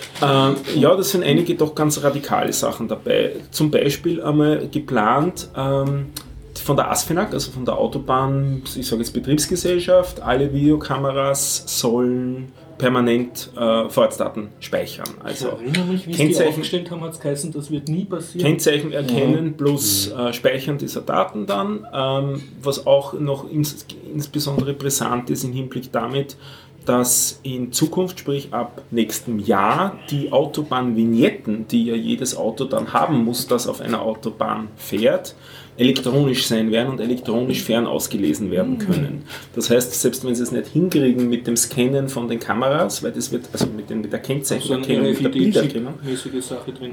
ja, oder NFC oder irgend sowas in die Richtung, wird es ziemlich sicher besser werden, es über elektronische ähm, Autobahnvignetten Also. Transponder für jedes Auto. Genau, Transponder für jedes Auto, das auf einer Autobahn fährt, plus Ich möchte so ein Google Maps, wo jedes Auto in Echtzeit in jeder Position ist. Ich habe so meine Lieblingsseite. Sprich mit dem Sobotka, der will sie ja auch. Ich möchte das. Das ist die eine Geschichte. Die zweite Geschichte, auch alle ähm, privaten Webcams, die in den öffentlichen äh, Raum hineingehen. Da gibt es ja auch, also man muss ja Kameras registrieren, wenn man, sie, wenn man damit im öffentlichen Bereich filmt, aber alle, die da registriert sind, sollen auch in die zentrale Videoüberwachung, die es dann geben soll, eingebunden werden. Die, gestern hat der Epicenter Works, das ist die Nachfolgeorganisation vom AK Vorrat, also die umbenannte, äh, der umbenannte AK Vorrat, sollte ich mehr sagen, nicht Nachfolgeorganisation, hat äh, geschätzt gestern, dass es sich dabei etwa um eine Million Kameras halt, handeln soll, die da zusätzlich in dieses ähm, Überwachungsnetzwerk integriert werden sollen. Also das sind Datenmengen, um die es da geht, die sind gigantisch. Ähm, so nebenbei noch die Geschichte mit dem Bundestrojaner, der über die Hintertür damit jetzt wieder Wie, wie eingeführt wird. Ich weiß nicht, aber Aha, es ist, ja, wieder kommen. ist doch ich wurscht. nenne ihn jetzt nicht anders. Das ist, der. Bundes, das ist der Bundestrainer, der durch den Cyberspace patrouilliert, oder? Im Cyberspace patrouillieren soll. Und um das Ganze jetzt ein bisschen auf ein populistischeres äh, Niveau zu treiben, nachdem man ja in Zukunft jetzt äh, auch im Zuge dieses Paketes alle Schüler und Lehrer mit kostenlosen Laptops ausstatten will, Das ist doch das gleich auch ein guter Mechanismus, um den Bundestrojaner zu verbreiten in den Haushalten. Und das habe ich auch. Ist Ein Schelm, wer Arges dabei trinkt, nicht? Dum, dum, dum. und da habe ich mir nämlich Du hast auch vergessen, dass Wertkartenhandys in Zukunft äh, absolut terroristenverdächtig sind und du deshalb nur mit Ausweis eine Wertkarte kaufen kannst. Okay, ich werde mich sofort eindecken. das mit dem, Exactly. Wahrscheinlich gibt es dann einen Schwarzmarkt für Wertkarten. das mit den, äh, äh, das mit den Laptops und äh, mit der Hardware habe ich auch gehört und ist mir auch schon so instantan unangenehm aufgestoßen, weil das halt wieder so eine typische, hört sich gut an, du, unsere Schüler brauchen das. Und ich meine, die Argumentation die ist ja so Technik näher bringen, aber irgendeine Hardware den Kindern zur Verfügung zu stellen, sich vielleicht da wieder in so eine ähm, Abhängigkeit zu Gift begeben. draufnehmen, das wird keine Linux-Hardware sein. Und- es wird keine freie Software Ich meine, da würde ich doch so, lieber gibt es doch Raspberry Pis und kannst es unten ausschließen, irgendwas Offenes, wo sie dann rumbasteln und rumexperimentieren können. Ich, ich habe, ich habe, ich habe, ich habe von einer Lehrerin, mit der ich befreundet bin, gehört, die hatten eine Privatinitiative, da hat ein ähm, engagierter Vater, wollte Mhm. da unbedingt, äh, es war, glaube ich, eine Volksschule, ja, und was Gutes tun, da hat E-Book-Reader für eine Ja, ja. gesamte Volksschulklasse gekauft.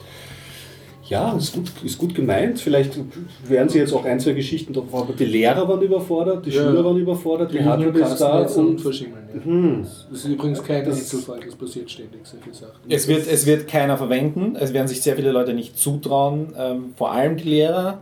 Es wird 20 mal mehr kosten, siehe Eurofighter, nur halt eben im kleinen Maßstab dafür im Volumen. du redest Also vom Regierungsprogramm, nicht von, Von, von nein, von, dem, von der Verteilung von Tablets an Schüler und, so, und ja, ja, Laptops. Ähm, und es wird irgendwie ja, nicht offen sein und all diese Dinge, okay, Ja, aber genau. es wird auf jeden Fall ein, ein, äh, teuer werden und es wird danach äh, Untersuchungsausschüsse geben. Das sage ich jetzt schon ja, vorher. Ja, es hilft einfach nicht, einfach nur Hardware auf ein Problem drauf zu werfen und zu schauen. So, und jetzt haben wir eine neue Generation, die jetzt vollkommen techniktalentiert Weil- gehört. Ich mein, In Wahrheit ist es wie Geld auf ein Problem werfen. Es Aber ist halt nur Es wird doch überhaupt nicht teuer werden, weil es wird doch so eine ganz tolle Public-Private Partnership geben, die das Microsoft oder mit Apple, genau. trotzdem ist es teuer. Ja, sicher. Es wird irgendein unbekannter sein, wie zum Beispiel IBM oder SAP. Also kennt ihr das jemand als, als Laptop-Hersteller oder sowas? Wir werden's- IBM war es mal sogar. Wir werden es auf jeden Fall uns genau anschauen, was sich da Ja. tun Ja. wird in nächster Wobei ich Zeit. sagen muss, ich will es jetzt auch nicht so generell verteufeln, wenn man dafür proprietäre Hardware einsetzt, aber da müssen, wie gesagt, die Rahmenbedingungen stimmen und man muss ein Konzept einfach im Kopf haben, was man den Kindern vermitteln möchte und was sie damit Schau. darstellen soll. Es, es, es wird irgendwie, es wird keine, wir schaffen es ja nicht einmal, äh, zum Beispiel allen Schülern den gleichen Maturabogen in die Hand zu geben. Stichwort Zentralmatura. Ja? Also wie sollen wir das dann schaffen, allen Schülern einen Laptop in die Hand zu geben, der auch noch wesentlich komplexer ist als eine Prüfung. Eine Prüfung ist wenigstens einmalig und du kannst was daraus lernen und das nächste Jahr das besser machen. Wenn du beim Laptop es ver- verkackst, bist du für drei Jahre gebunden und die nächst, wenn du die nächste Generation besser machst, also den nächsten Jahrgang, dann hast du plötzlich Kompatibilitätsprobleme auch noch eventuell. Das heißt, das, das ist 300 Mal mehr Aufwand sollte da in die Planung gehen und äh, es wird nichts. Ich sag's euch, ich sag's euch, ich werde dann selbst Wahrscheinlich sitze ich dann im Parlament und in diesem. Untersuchungsausschuss. Ich sehe mich schon dort sitzen. Ah, oder als schon Journalist gesagt. darüber berichten. Gott, Ich würde einen Satirefilm machen, ne, über die glücklichen Laptop-Kinder. Ich sollte, ich sollte jetzt einen Dokumentarfilm beginnen darüber, den ich dann in 20 Jahren herausbringen kann. Ich hab's immer schon gesagt. Das ist allerdings eine gute Idee. Apropos dumme Dinge, über die gerade Dokumentarfilme gemacht werden. Roland Thüringer. Ja, Heute ein, heute Wird über den einen Film gemacht oder über er seine, über seine, jetzt gerade am Laufen, ich habe gerade die neuen Förderungsentscheidungen gelesen, über sein politisches Trottelprojekt wird ein Dokumentarfilm gemacht in, im Entstehungsprozess. ähm, wird das eine Sitcom? Ja, das habe ich bei Trump auch gesagt. ich weiß nicht, was es wird, es wird auf jeden Fall. Er kriegt halt Geld vom Staat, den er da, ich weiß nicht, in seiner Sendung, gegen den er was hat. Kriegt er jetzt. Also das ist auch ein bisschen absurd. Staatliche Filmförderung nimmt er ja jetzt gerne und das System dahinter. Und naja. du, Für das wahre Gute und Schöne. Ja, Ja. da gibt's Schlimmeres. Presseförderung für die Kronen. Große, ähm, vielleicht, äh, bist du schon fertig mit deinem Ding? Weil ich will da jetzt nicht wieder Fix und fertig. Okay. ähm, ich habe dank Trump ein großes Problem. Äh, mit der Paywall der New York Times. Heute habe ich nämlich die Mitteilung bekommen, dass ich einen Artikel aufgemacht habe. Das ist ihr letzter Artikel, den Sie in diesem Monat gratis lesen dürfen. Gott sei Dank beginnt morgen der nächste Monat. Aber das ist jetzt nur in einer Woche, dass ich so massiv viele Artikel gelesen habe, weil die einfach unfassbar Gutes produzieren im Moment. Ähm, Naja, Trump macht es ihnen ja auch leicht. naja, aber trotzdem muss guten Content produzieren. Also ich meine, die sind jetzt nicht so wurscht. Sie könnten sich auch anbieten und einfach Trump News machen. Und da war ich kurz schockiert. Aber auf jeden Fall in diesem Artikel ging es, äh, der war es wert, der Letzte zu sein oder auch dafür zu zahlen. Da ging es nämlich darum, dass ähm, es gibt ganz, ganz wenig Kultur, öffentliches Geld für Kultur in den USA.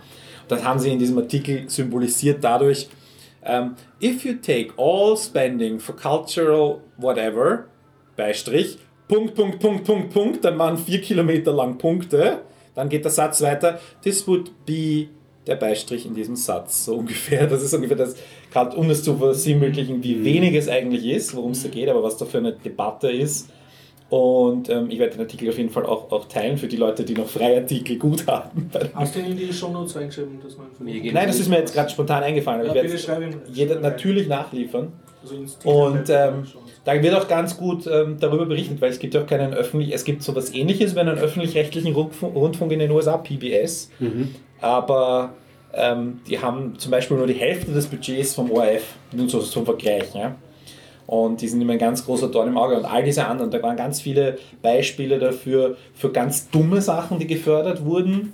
Theaterstück mit Schafen auf freier Weide. Und auf, oder auf der anderen Seite äh, mö, mö, Erzähle ich euch nachher eine Geschichte zu dem Thema. und, aber auch irgendwelche großen ähm, Museen, äh, die irgendwie Bilder, wo es auch um, um immense Versicherungssummen zum Beispiel geht, dass man die aber in irgendeinem Staat in der, im, im Mittleren Westen zeigen kann, weil der sonst niemals ein Klimt-Gemälde dorthin kommt oder was auch immer. Ja.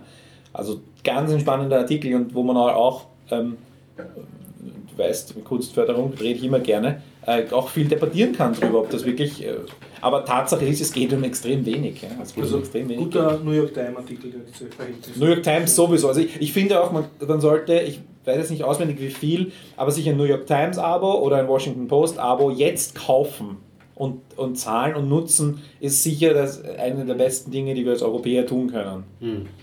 Ja. Auch wenn die Washington Post dem Jeff Bezos gehört, wurscht. We weiß man jetzt eigentlich schon, ob der Trump sehen. eigentlich Schön. der HP Kerkeling ist? Du spielst dann auf dieses Video, wo er inside Bush ist und den Bush fernsteuert? Nein, das ist ein Meme, das zurzeit so ein bisschen Also, herumgeht. okay. Ja, ja. Das ist, Wo das alle ist ja schon hoffen, vor ein paar dass Jahren es gewesen, dass Harpe Kerkeling und Trump noch nie in einem äh, gleichzeitig jemals gesehen worden sind. Sehr verdächtig. war ja aus dem Postillon und äh, ich, ja, ja, das stimmt eigentlich. Mhm. Ich kann wieder hoffen. Wir klammern uns an Aber da muss ich echt sagen, ha, Hut ab, Harpe Wenn er so gut. Niemand, wenn du gehört werden willst, musst du dich hier wirklich einbringen, sonst gehst du gnadenlos unter. Ja, das ist in Ordnung, sind das Themen, wo ich nicht viel So, beitragen jetzt komme ich zu meinem schnell, schnell, niemand, niemand. Ja, wie Hast du gesagt, nicht das ein sind- Zweitthema gehabt? Ja, wie gesagt, ich kann auch über einen Film gerne reden, nur habe ich so das. Gefühl, wir sind noch nicht in der Filmecke. Ja, stimmt, habe ich eigentlich auch nicht, aber wir könnten die Filmecke jetzt an, anreißen. Naja, haben wir keine Tech-Themen? Ich habe ein pures Tech-Thema mit Physik. Machen wir es machen zuerst, ne? Mach mal Physik. Achso, wollte Zuerst Okay, okay. Tech und dann schöner Ja, ähm, also wie ich drauf gekommen bin, ich habe äh, dieser Tage mal ein paar Audioaufnahmen gemacht und habe mich mit Audio äh, und so weiter ein bisschen beschäftigt und habe dann wieder an etwas gedacht, das nennt sich Pono Player. Das ist der von Neil Young. Ja, genau. Ja, okay, kenne mich aus. Das ist ein, ein kleiner Player, im, im Prinzip in Anführungszeichen ein MP3-Player mit besserer Qualität. Also, Der ausschaut wie Toblerone. Richtig, genau. No joke. Hardware, Ein Hardware-Player, so genau. iPods früher. Mhm, ja. Okay. Und die Kopfhörer anschließen, Musik hören. Und äh, das war halt für Musikenthusiasten gedacht. Äh, ist immer noch, das gibt es immer noch. Ähm, und sie haben auch einen ähm, Ponyo Music Store, wo sie Musik verkaufen. So, und ähm, ich habe letztens erst so einen Artikel darüber gelesen, und zwar bieten die dort ähm, das Dateiformat FLAC an, positiv, mit 192 Ki äh, bis, äh, mit bis zu 192 Kilohertz bei 24 Bit. Was? Wie bitte? Habe ich mir nur gedacht, weil, ähm, ja, also irgendwie kommt mir das schon fast vor wie, ähm, wie nennt man das nochmal, Esoterik. Okay. Weil, äh, was kann eigentlich ein menschliches Ohr hören eigentlich? Oh, das ist eine nie abreißende Diskussion. Richtig. Äh, nur so als Beispiel, meine Kopfhörer können bis zu 15 Kilohertz ähm, wiedergeben. Mein Gehör kann 18 Kilohertz, wenn es gut, also jüngere Menschen können auch etwas über 20 Kilohertz hören. Aber du brauchst schon mal mindestens die doppelte Sample-Frequenz. Da komme ich noch. Dann kommt nämlich, äh, jetzt kommt, ähm, äh, wieso gibt es keine Audiodateien bei 20 Kilohertz? Wegen dem äh, Shannon-Lindquist-Theorem. Das sagt nämlich, man muss die doppelte Frequenz haben ähm, beim Aufnehmen und beim Abspielen und dazwischen, damit äh, das wieder äh, wirklich ankommt. Also wenn man 21 Kilohertz sozusagen haben möchte, muss man mit 42 Kilohertz ähm, aufnehmen Das und auch besagt dieses. Theorem. Ja. Wie heißt dieses Theorem? Shannon Lindquist. Shannon Lindquist, das muss ich mal merken. Ist das so circa, wie du doppelt so viel verdienen musst, wie du vorhast auszugeben, damit du gerade auskommst? Shannon Interessante Frage. Doppelte, naja, weiß nicht. In Österreich jedenfalls. Dieses Theorem werde ich jetzt an Diskussionen an ganz falscher Stelle gebrauchen. Und, das und das, was du gesagt hast, gilt auch dann, wenn man dieses Theorem kennt. Ja, komisch, ja. Das ist dann allerdings der Hofstädtische Satz. Okay, jetzt bin ich überfordert. Jede Aufgabe dauert doppelt so lang, wie man ursprünglich schätzt. Achso, und dann schätzt man das Doppelte und dann dauert es Selbst, noch länger. selbst wenn man Man diese Information hat, Ja, das ist der Hofstädtische Satz. okay. Interessant, ja. Äh, ja, aber das ist so was, eigentlich hat das miteinander nichts zu tun. Das hat etwas mit Abtastfrequenz ähm, zu tun. Aber du willst jetzt sagen, dass deine, dieser MP3, dieses FLAC-Format äh, wesentlich besser ist äh, als, als das, was du von deinem Gehör überhaupt hören kannst. Ja, Von das ist Qualität. aber schon du mal. fragst dich jetzt, für wen die das Marketing. Ähm, jein. Ähm, äh, erstmal muss ich ein bisschen in die Theorie leider hineingehen, äh, damit man es überhaupt verstehen kann, äh, weil nämlich hier äh, noch ein paar andere Sachen ähm, sind, die eigentlich sagen, ja, man muss besser sein. Also Also diese doppelten. Magst du Genau, das das ist das Konzept von diesem Player mal erklären, weil damit man im Prinzip wissen, nur für Musikenthusiasten Musik bereitstellen. Und der Neil Young hat den in, Ja, eingeführt und der, der war ja irgendwie so ähm, angefressen, weil heutzutage Apple hören die so Leute schlechte- so schlechte Qualität. Ja, genau. und das soll das für die äh, Musikqualitätsbewussten Genau. Musiker Und die, die, warum sie diesen eigenen Shop haben mit diesen hohen Qualitäten ist eben genau der Grund, weil eben MP3 und alle diese Formate mit ganz viel Verlusten Ja, und so runter- weiter. runterrechnen. Also die, die verkaufen dir die Dinge quasi noch einmal, aber es, eben, es machen auch nicht alle Künstler mit und es liefern auch nicht alle, aber sie machen da auch ein bisschen Qualitätsauslese und dieser MP3-Player hat halt auch, soll technisch auch in der Lage sein, zum einen diese wesentlich größeren Datenmengen zu erhalten und soll aber gleichzeitig nicht auch irgendwelche anderen Dinge verletzen, deswegen schaut er aus wie dreieckig wie eine Toblerone-Leiste. Ja. Kein Scherz. Ja? Und der Gelb ist auch noch. Also man sieht, Ja, Das gelb, finde ich schwarz aber sehr verdächtig. Nachher ist das wieder Preisdiskrimination, also dass du einfach was sauteures anbietest, was in Wirklichkeit genau das Ja. gleiche macht. und für es steht Neil Young und, und Jack White und so weiter drauf. Und, und Ja, äh, das möchte ich ehrlich, ehrlich gesagt gar nicht so sehr kritisieren. Eher dieses äh, Esoterische, was dahinter steckt. Weil, ähm, wenn du jetzt nämlich, äh, nachdem du ein Shen-Lindquist-Theorem angewendet hast und auf die doppelte Frequenz kommst, ähm, ist es immer noch zu gut. dann ist das das, was man bieten sollte. Also ähm, man spricht von 44.100 äh, Hertz. Ähm, da das eine krumme Zahl ist, geht man auf eine glatte Zahl, wie zum Beispiel 48.000 Hertz. Das ist tatsächlich in der Informatik eine glatte Zahl. Ähm, und ja, jetzt kommt aber etwas anderes, weshalb es ähm, tatsächlich Mikrofone gibt, diese 192 Kilohertz ähm, die die dort anbieten, überhaupt können. Und zwar, wenn man eine Audiodatei bearbeitet, zum, ähm, dann gibt es Verluste. Und deswegen sollte man nochmal das Doppelte ne- nehmen und dann eventuell nochmal das Doppelte ist in Ordnung. Also 96 Kilohertz ist das Doppelte von dem, was man Minimum haben sollte. Und 192 Kilohertz ist das Vierfache von dem, was man mindestens haben sollte. Und das Achtfache von dem, was äh, das menschliche Gehör überhaupt hören kann. Und du willst ja schließlich die Musik auch einmal an die künstlichen Intelligenzen, die du erschaffen hast, weitervererben. Und die hören vielleicht besser. Oh, das ist eine interessante. Na gut, das ist ein Argument. Aber zumindest für uns Menschen ist das wurscht und man muss es nicht anbieten. Es reicht ja, wenn man es aufnimmt und äh, das später noch immer hat. Aber wieso äh, brauchen wir 192, äh, 192 Kilohertz? Und wieso bewerben die das auch noch? Äh, die schreiben nämlich sogar auf der Homepage, hört man da eigentlich einen Unterschied? Ja, natürlich hört man da einen Unterschied, aber äh, schon bereits MP3 und FLAC mit ähm, 44 Kilohertz ähm, da hörst du den Unterschied. Also jemand, der sich auskennt, auf jeden Fall. Äh, wenn du äh, bei Apple was kaufst, hörst du wahrscheinlich, hören die meisten wahrscheinlich gar keinen Unterschied. Und ähm, aber zwischen 44 Kilohertz und 192 Kilohertz, das kann mir keiner erzählen, dass das irgendjemals jemand hören könnte. Das ist definitiv ausgeschlossen, dass das wirklich einen Unterschied Vielleicht machen soll. Besitzer, die das ihren Katzen hören lassen oder Haustiere. Wir wollen mal ausprobieren mit meiner Katze. Ja, okay, Tiere ist, ist was anderes. Das sind ja Aber keine Menschen. geht es da nicht auch noch so ein bisschen darum, dass man sagt, die, die Qualität, was eine Platte liefert, die man in den anderen Trägermedien nicht mitliefern konnte, dass man das quasi irgendwie ins Digitale übersetzt und sagt, wir liefern jetzt technische Sachen äh, mal außen vor, äh, diese, das Achtfache, ja, wir liefern das Achtfache für die Leute, die ein bisschen besser hören, die haben dann tatsächlich was davon.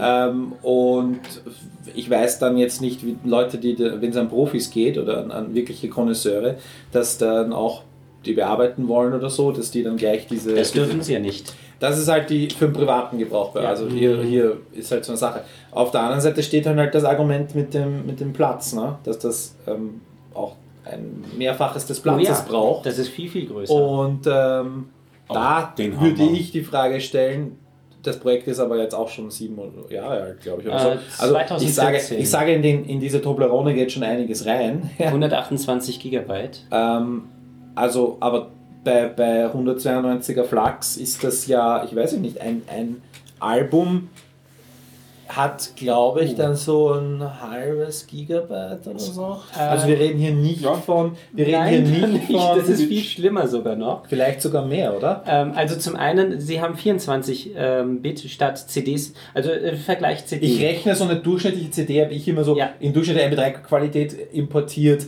damals noch so mit zwischen 70 und 90, je Mhm. nachdem. wie- Und das habe ich jetzt hochgerechnet auf ein halbes Gigabyte mal 8. Ja, ähm, allerdings bist du mit 16 Bit und ähm, 44 Kilohertz bist, bist du bereits bei der Hälfte ungefähr äh, der Okay. Größe einer, ähm, äh, einer CD.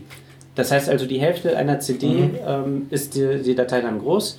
Ähm, und wenn du jetzt das hochrechnest, dann ist das das 1, 2, 4, ja, wahrscheinlich das Vierfache an Größe kann es durchaus annehmen. Mindestens. Ja. Und dann auch noch die Und die Frage ist dann auch, was liefern ja diese, ähm, ich meine, manche Musiker übertreiben sie ja im Studio ähm, mit, mit, mit Tonspuren und all diese Dinge, was, wo, dann, wo dann wirklich viel rausgerechnet wird, wenn sie es dann auf CD bringen. richtig Ähm, jetzt. und das könnte aber in diesem Flak dann mitgeliefert werden, könnte ich mir, habe ich mir damals so oft, meine. Information ist schon ziemlich outdated, weil ich dieses Projekt schon lange nicht mehr Ja. mitbekommen habe, aber damals eben hat mich schon interessiert, was da passiert, aber Ja, äh, also mich hat es auch interessiert. Aber das Interessante ist, ähm, äh, wenn die mit 192 Kilohertz, also es gibt Mikrofone 192, mit 192 Kilohertz, die das können. Es gibt auch die ganze Hardware dafür, um das aufnehmen zu können, aber auch nur, weil man weiß, dass man anschließend nur 48 Kilohertz haben möchte. Wenn die jetzt mit 192 Kilohertz aufnehmen, ähm, und das dann als Flag bereitstellen äh, dem Kunden, nachdem sie es bearbeitet haben, bleibt die Qualität gar nicht mehr vorhanden. Das heißt also, da fällt wahrscheinlich nochmal einiges aus dem äh, raus, also bräuchten sie eigentlich noch genauere Mikrofone. Weil die, die Theorie ist ja, dass sie quasi das absolute Masterband haben und von dem die bestmögliche Mhm. Ja. Digitalisierung durchführen. Ähm, was ja beim, beim, beim Film auch passiert. Ne? 70 mm ist was ganz anderes, als wenn wir es dann auf DVD kriegen. Mhm. Ja. Ist ja das gleiche passiert dann im, im Wald. Aber beim Film ist es auch noch Ja. was anderes. Äh, Ich wollte sowieso noch auch, auch auf Film ein bisschen eingehen. Beim Film ist es so, dass wir noch lange nicht bei dem sind, was, ähm, äh, was m- wir als Menschen wahrnehmen können. Da ist noch Mhm. lang, äh, da ist also noch, wir sind weit davon entfernt. Also Ja, ja. 10K ist noch ein, äh, ist eigentlich noch zu wenig. Wir bräuchten eigentlich schon mehr. Und Ähm, auch farbenmäßig. und auch farbenmäßig, genau. HDR ist nur der Anfang, da wird noch mehr kommen. Also, äh, und auch die Frequenz. Also, ähm, ja, man muss besser aufnehmen, als man zum Schluss Das ist auch noch eins der größten Argumente für tatsächliches Filmmaterial, ne? weil Ja. mehr möglich ist noch. Ja. ja. Und ähm, aber irgendwann wird es auch dort ins Esoterische abgleiten, Ja, vermute absolut. ich. Und wenn man jetzt denkt, mit 3D-Filmen ist eigentlich genau das Gegenteil passiert. Da hat man sozusagen den Menschen äh, super 3D ist besser verkauft und die Bildqualität ist so enorm viel schlechter. Ähm, sind die Menschen eigentlich schon bereits mit dem, was sie jetzt haben, zufrieden? Das heißt, wir haben jetzt die MP3-Qualität erreicht. Ja? Ähm, weil du es gesagt hast mit, mit, dem, mit dem Esoterischen bei Filmen, haben wir ja schon gehabt mit der High Frame Rate. Dass da Oh auch ja. statt wie viel 24 Bilder pro Sekunde 48 war der hochgeschaltet Hobbit, wurde ja. auf 48, ja. Und das ist gefloppt. 48, das war Hobbit. Es, Man ja, der Hobbit war das. Mit dem Hobbit wurde Mhm. das erste Mal ausprobiert. Das, das Problem, was so vermittelt wurde, war, dass es so Soap-Opera-mäßig ausschaut, weil ähm, plötzlich alles zu sehen ist, ähm, dass nichts mehr kaschiert werden kann.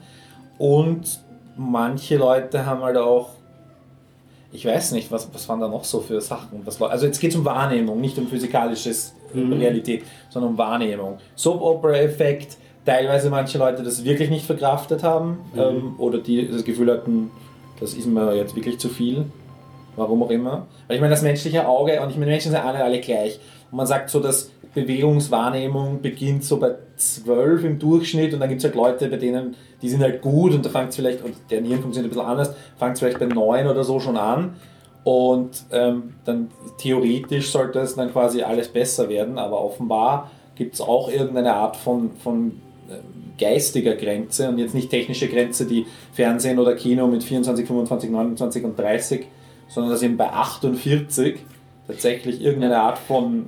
Äh, Ich glaube da auch an Von- das. Das ist aber und wieder. manche Leute das geistig tatsächlich nicht, nicht damit umgehen können, wa- was auch immer die Ja. physikalische und oder medizinische Erklärung dafür ist. Weil- tut sich oder- also oder psychologische. Computerspielen, ne? wenn die Framerate auf 90 ist, hörst du nie eine Beschwerde. Ja.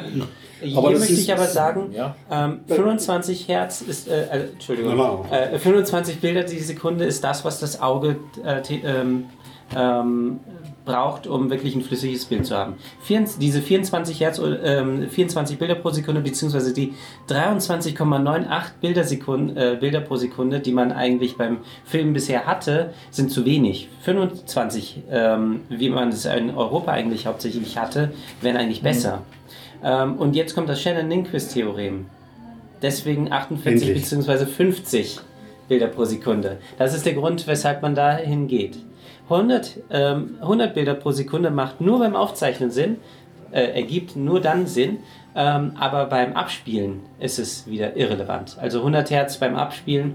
Äh, bei Gamern gibt es tatsächlich wohl Menschen, die äh, so genau sind, aber das hat andere Gründe, weshalb. Ja, und dann 100 gibt es diese super Zeitlupen halt, ne? wofür man Ja, die vielen dafür Bilder braucht man's Ja, auch. aber Mhm. Deswegen ist es auch sinnvoll, so gut wie möglich aufzunehmen. Aber beim Abspielen ist das alles, alles was über der Wahrnehmungsgrenze ist, plus die Shannon-Lindquist-Theorem, ist eigentlich völliger Wurscht. Übrigens beim Analogbereich brauchst du Shannon-Lindquist-Theorem nicht so wirklich beachten. Das ist nicht ganz so wild. Aber auch trotzdem wichtig. Apropos Shannon Ich wollte nur das. apropos sagen, Apropos, ich mag, ich mag den Ausdruck so. Du wolltest Das das mit ich wollte das mal anbringen. anfangen, ne? Ja, wollte ich mal anbringen. Na, ja, äh, wegen, wegen ähm, Auflösung und Bildabfolge und so, ich finde, das hat ja doch eigentlich auch, finde ich, sehr viel mit den eigenen ähm, Schaugewohnheiten zu tun. Ich kann mich erinnern, wie dieses äh, ähm, ähm, High Definition TV aufgekommen ist und ich habe zum ersten Mal eine Folge CSI, äh, was war das? Äh, CSI Das erste Miami. war Las Vegas. Nicht das Las Vegas, das Orange. Das, Das war. Miami. Miami, genau. Wie ich das gesehen habe, habe ich gedacht, das ist in der Besenkammer von Mauricio aufgenommen. Also ich, ich konnte das einfach nicht greifen. Also auf einmal hat diese Ästhetik relativ billig auf mich gewirkt. Also wie du es schon gema- gemeint hast, dieser Soap-Opera-Effekt geht aber dann eigentlich total weg. Beim 3D tue ich mir schwer, weil es für mich die Farben halt ein bisschen kaputt hat durch die Brille. Das ist alles ein bisschen dunkler, das ist halt ein bisschen schwierig. Und ähm, nicht nur mir geht es so, ich habe mit einem Freund geredet, der wollte sich zu Weihnachten Indiana Jones anschauen. Und äh, bei seiner Familie gab es einen brandneuen 4K-Fernseher und sie hatten auch ein äh, entsprechendes, ein, anscheinend viel Material zum Abspielen von Indiana Jones. Er hat gesagt, dass sie da abbrechen müssen. Er konnte das nicht schauen, ohne den verwaschenen Verschleiereffekt oder keine Ahnung, in dieser Auflösung hat Indiana Jones halt nicht auf ihn gewirkt. Wobei die Frage ist, auf welchem Medium war das denn da? War das denn eine 4K Blu-ray? Das aber, deswegen habe ich davon gesprochen. Also er hat gemeint, er, es war ein 4K-Film auch. Ob das jetzt eine Blu-ray war, eine 4K-Blu-ray, das da müsste ich Weil nicht alles andere wird ja nur abgescaled auf 4K. Genau, dann, müsste das, dann dürfte das eigentlich gar nicht wirken. Und dann- Genau. In dem Fall muss es eine das neue Abtastung gewesen sein, weil ja die, die Filme als Ausgangsmaterial ja noch jede Menge Informationen noch nicht gar nicht hergegeben haben, weil wir technisch nicht in der Lage waren, sie abzugreifen. Ja. Und jetzt äh, gibt es dann immer diese neue Abtastungen, teilweise Nachkolorationen. Da gibt es jetzt so ein tolles Bild, geht auch gerade durchs Internet von einer Auschwitz-Opfer, deren, deren Fotos, die koloriert wurden. Äh, toll, also auch mit dem, äh, tatsächlich dürfte da das Negativ äh, und alles Mögliche verfügbar gewesen sein, dass man das machen konnte. Und das machen sie halt jetzt für ganze Filme. Und bei Indiana Jones ist es halt speziell, weil den kann man noch verkaufen im, im Regal, da zahlt sich das aus und in Weit lä- lässt man eine Maschine drüber laufen und, und fertig. Der Aufwand ist relativ äh, gering. Also, Und ja genau, also wenn, selbst wenn es nämlich eine Upscale-Geschichte ist, die er sich angeschaut hat, das spricht ja dann auch für meine Theorie, dass da halt auch sehr viel Psychologie reinspielt in diese ganze Ästhetikgeschichte. Und das es so und bei. Audio nämlich auch. Es ist ja auch Goldkabel. Und Das kann nur, nur ganz kurz, das kann aber sein, weil ähm, als ich das Ganze mit dem High Frame Rate mitbekommen habe, gab es ja unzählige Beschwerden, eben so wie jetzt zum Beispiel bei Virtual Reality, dass Leuten wirklich schlecht geworden ist und dass sie aus dem Kino gehen mussten, weil ihnen wirklich physisch ja. schlecht geworden ist. Also ich glaube, da ist nicht mehr viel Psychologie mit drinnen, sondern Das irgendwas in uns drin verkraftet das einfach nicht.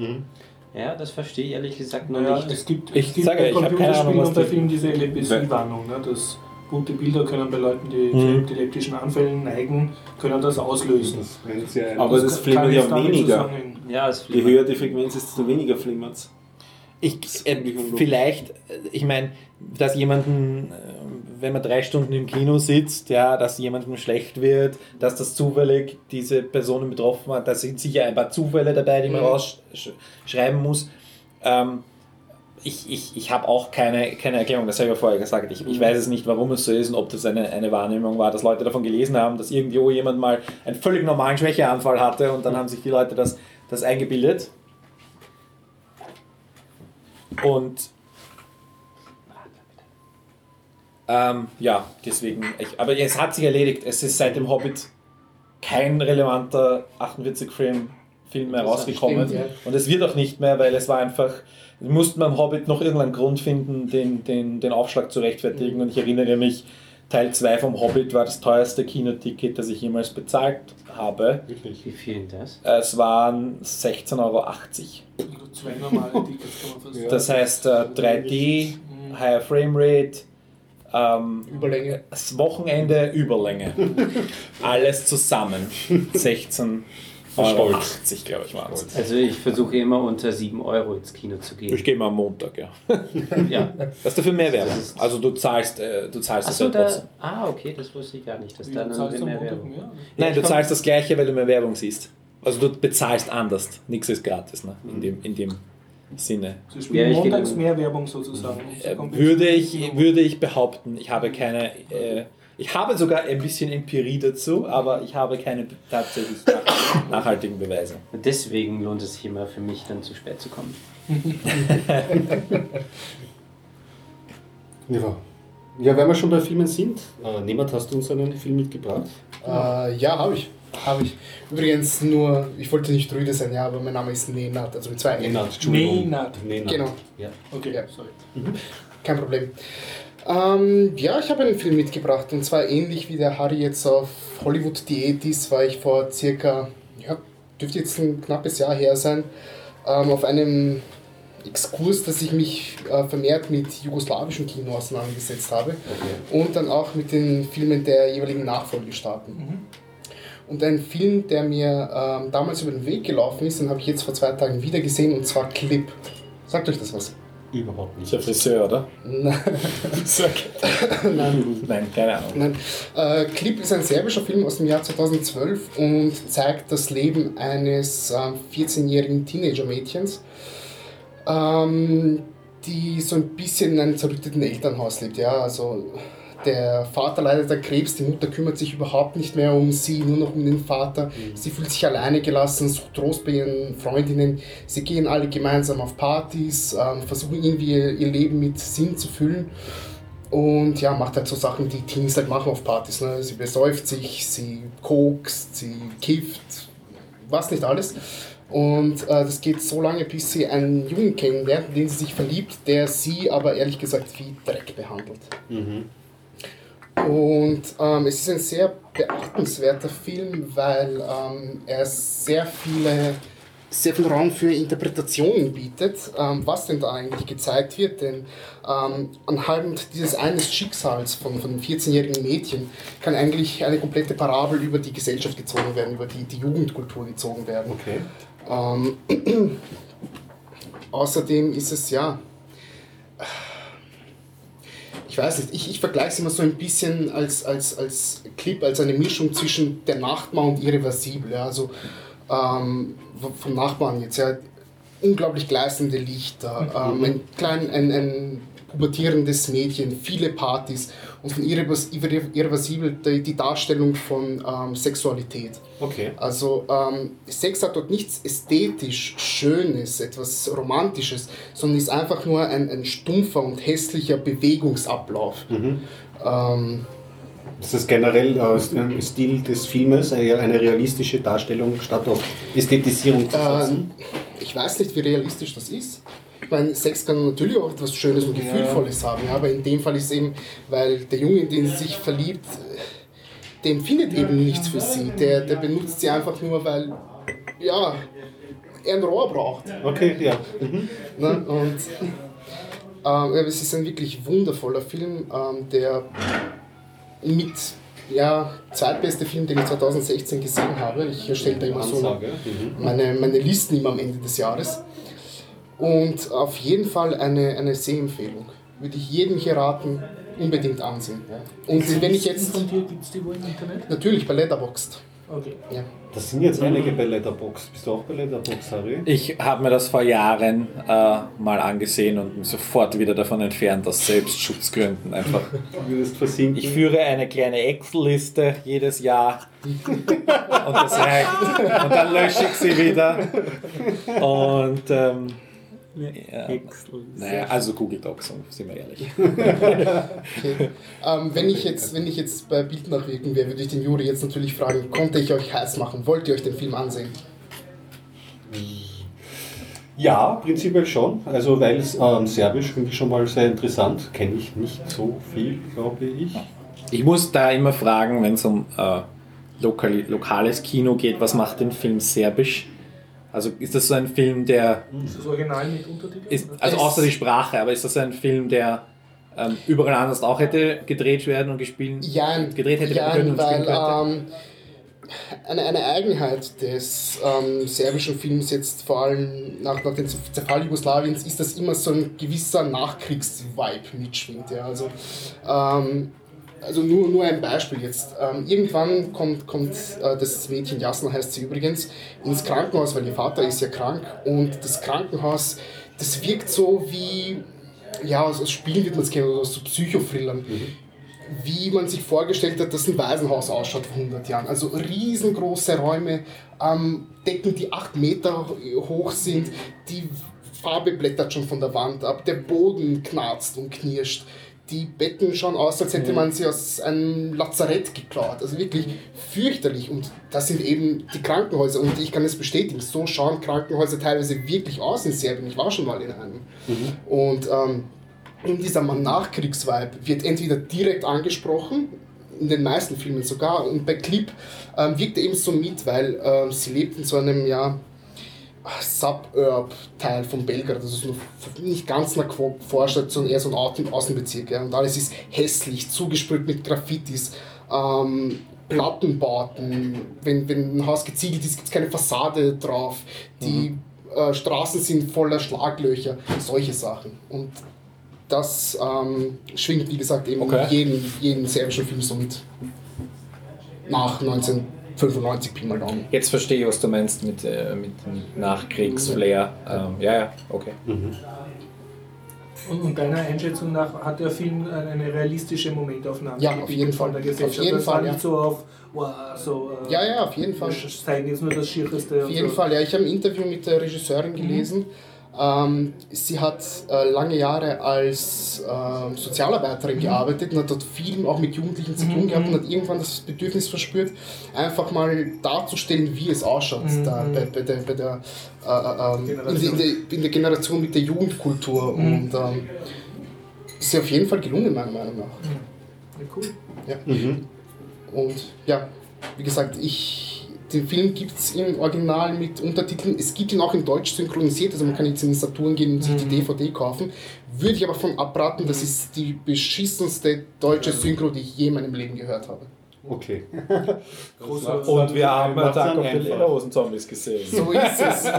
so ist es. Weil wir gemeinsam waren. Ja, ja, ich bin seit Underground und ein großer immer Costa Rica-Film-Fan. Und, äh, Ah, Kosturica ist Das ist super, ja. Weiß, ja. äh, weiße Katze, schwarze Ja. Kater, super, ja. Oh ja, ist cool, sehr cool. Es gibt diesen einen Regisseur pro Land, den die Welt doch irgendwie kennt. Und äh, der dann Ja, zu Recht hat er einige super Filme gemacht. Ja, und der Film wird mich auch interessiert, wegen zwei Aspekten, die du erwähnt hast. Einerseits, dass es eben dieses Einzelschicksal zeig, ähm, zeigt, aber eine Momentaufnahme irgendwie von der Generation vielleicht auch äh, abbildet. Zweitens, weil es eine Regisseurin ist, was ich- auch immer, immer spannend finde. Und drittens, der serbische Aspekt. Ja, gut. Ja. Ich habe die DVD, kann ich gerne mal herbauen. Ja, möchte. sehr gerne, sehr gerne. Filme noch weiter? Ja, ich habe einen Film, ich habe nur den Titel vergessen, ich muss noch schnell nachschauen. Ich kann ja schon mal anfangen. Es ist im Prinzip das Vorbild zu Hogan's Heroes oder auf Deutsch Ein Käfig voller Helden. Ein Käfig voller Helden. Ein Das- Käfig voller Narren? Nein, ein Käfig, Käfig voller Helden war doch Das war eine Serie, ja, mit eine schlechte Serie Eine mit sch- amerikanischen äh, Kriegsgefangenen in einem Deutschland. Nazilager, also einem ja, ähm, Gefangenenlager. in Stalag 13 war das. Das ist Ähm, das The Dirty Dozen. Redest du gerade von dem? Nein, ach Mann, ich muss jetzt wirklich nachgucken? Der ich eine glaube, ich weiß, was du meinst. Du meinst Hallo, Hallo. Nee, war es auch nicht. Gesprengte Ketten.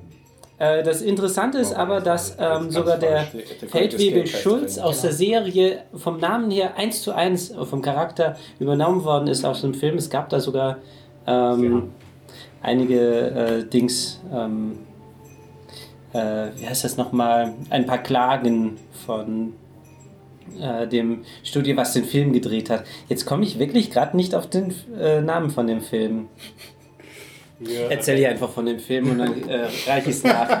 Oh Mann. Weißt. Er, er ist von ähm, Billy Wilder. Das weiß ich noch. Er ist in Schwarz-Weiß von 1952 oder 51. Ähm, da guckst du gerade nach. Nein, ich gehe gerade alle Billy Wilder Filme durch. Ich denke ja gerade nachschauen. nach Stalag 13, es gab ja einen Film, der Stalag 13 Stalag Der ist- 17, Stalag ja. 17, der ist aber aus den 50ern. Ja, ja, genau, Der aus den aus 50ern. Ja. Ja, also ich weiß nur nicht. Einer der wenigen Billy Wilder, die ich nicht gesehen habe.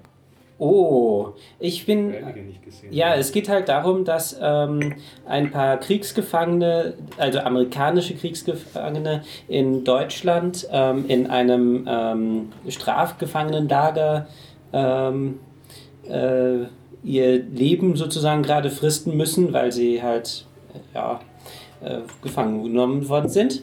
Und sie versuchen halt doch ihr Leben angenehm zu machen. Sie haben ähm, ein Radio illegal, um äh, Nachrichten zu hören und ähm, noch ein paar andere Sachen, die sie eigentlich nicht haben dürften. Und äh, irgendwann kommen die Deutschen plötzlich drauf, dass das da existiert, dieses Radio. Und sie fragen sich, Nanu, woher wissen die das? Und sie vermuten dann so langsam, nachdem ein paar Sachen schon äh, derart passiert sind, dass es vielleicht einen, ähm, äh, einen Maulwurf gibt, ja, einen Spion unter ihren eigenen Leuten und ähm, versuchen den ausfindig zu machen. Das ist im Prinzip das, ähm, wo äh, was sozusagen die Rahmenhandlung ist. Ähm, was bei dem Film kritisiert wird, ist, dass diese Handlung eigentlich nicht so wirklich ähm, primär vorangetrieben wird, sondern, ach, der Film heißt sogar, sogar Stalag 17. Ja, ja. Ja, ja, habe ich ja gesagt. Entschuldigung. Ja, ich dachte, die Diskussion war alle. Ja, ich auch. Stalag 17 ist der Film. Deswegen war ich so irritiert, dass ich nicht drauf gekommen bin. Und ich dachte, du redest gerade über Stalag 17, weil es dort spielt und nicht, weil der Film so Also, heißt. nein. Ja, okay. ähm, also, was den Film irgendwie interessant macht, ist eh- erstens, er ist in Schwarz-Weiß. Zweitens, Das ist ähm, für dich ein Kriterium für interessant. Okay. ja, durchaus. Durch, ähm, weil, ja, wieso eigentlich in Schwarz-Weiß? Wieso ist das interessant? Irgendwie hat es einen Charme, es hat was Eigenes, weil mit den Farben kann man nicht wirklich gut arbeiten. Und dann, Und sie dann hat ja jeder Film der 30er und 40er einen eigenen Charme, der, Ja. der für dich dann ebenfalls ist für interessant wird. Ja, definitiv. Für mich ist äh, sowas auch schon etwas Interessantes. Ähm, also ich finde, nur so wieder zurück äh, mit Bitte. 50 Hertz, ähm, 10K finde ich schamlos. Das ist, hat nicht so wirklich was. Äh, also Erzähl mal fertig von dem Film und dann Genau. diskutieren Ja, wir okay. weiter. Ähm, ja, worum es in dem ähm, Film, also was der Film eigentlich darstellt, ist eben die Kriegsgefangenen, die, ähm, die Kommunikation. Äh, da gibt es zum Beispiel einen, der ähm, ist total verliebt in, eine, äh, in einen Hollywood-Star und hätte gern sie als Freundin und möchte sie überhaupt mal kennenlernen und ist immer deprimiert dadurch, dass es nicht möglich ist. Und sein Kumpel, ähm, ein recht lustiger Typ, ohne dass man wirklich lachen muss über ihn. Also ist nicht so ein äh, dick und doof Typ, sondern ähm, einfach nur ein fröhlicher Mensch, der lustige Dinge macht auf einen gewissen Charme äh, ähm, der versucht ihn aufzumuntern. Zum Beispiel zieht er sich eine Brücke auf und stellt sie dann da. Und man muss echt sagen, der dieser Schauspieler hat es echt drauf. Der hat diese Dame dann wirklich äh, von der Mimik sehr gut wieder dargestellt. Das war also wirklich ein, dieser Charakter war wirklich sehr interessant dadurch. Dann gab es einen Typen, der hat halt ähm, das Beste draus gemacht. Er ist im Kriegsgefangenenlager. Okay, wurscht. Ich kann aber trotzdem handeln. Und hat dann gehandelt, hatte zum Schluss Sektflaschen, Fotoapparate. Der Die Figur des Händlers gibt es in jedem Gefängnis- und Ja. Gefangenenlagerfilm. ja, ich weiß nicht, ob sie das. Archetyp Archetyp, war. Archetyp, ja. Ja.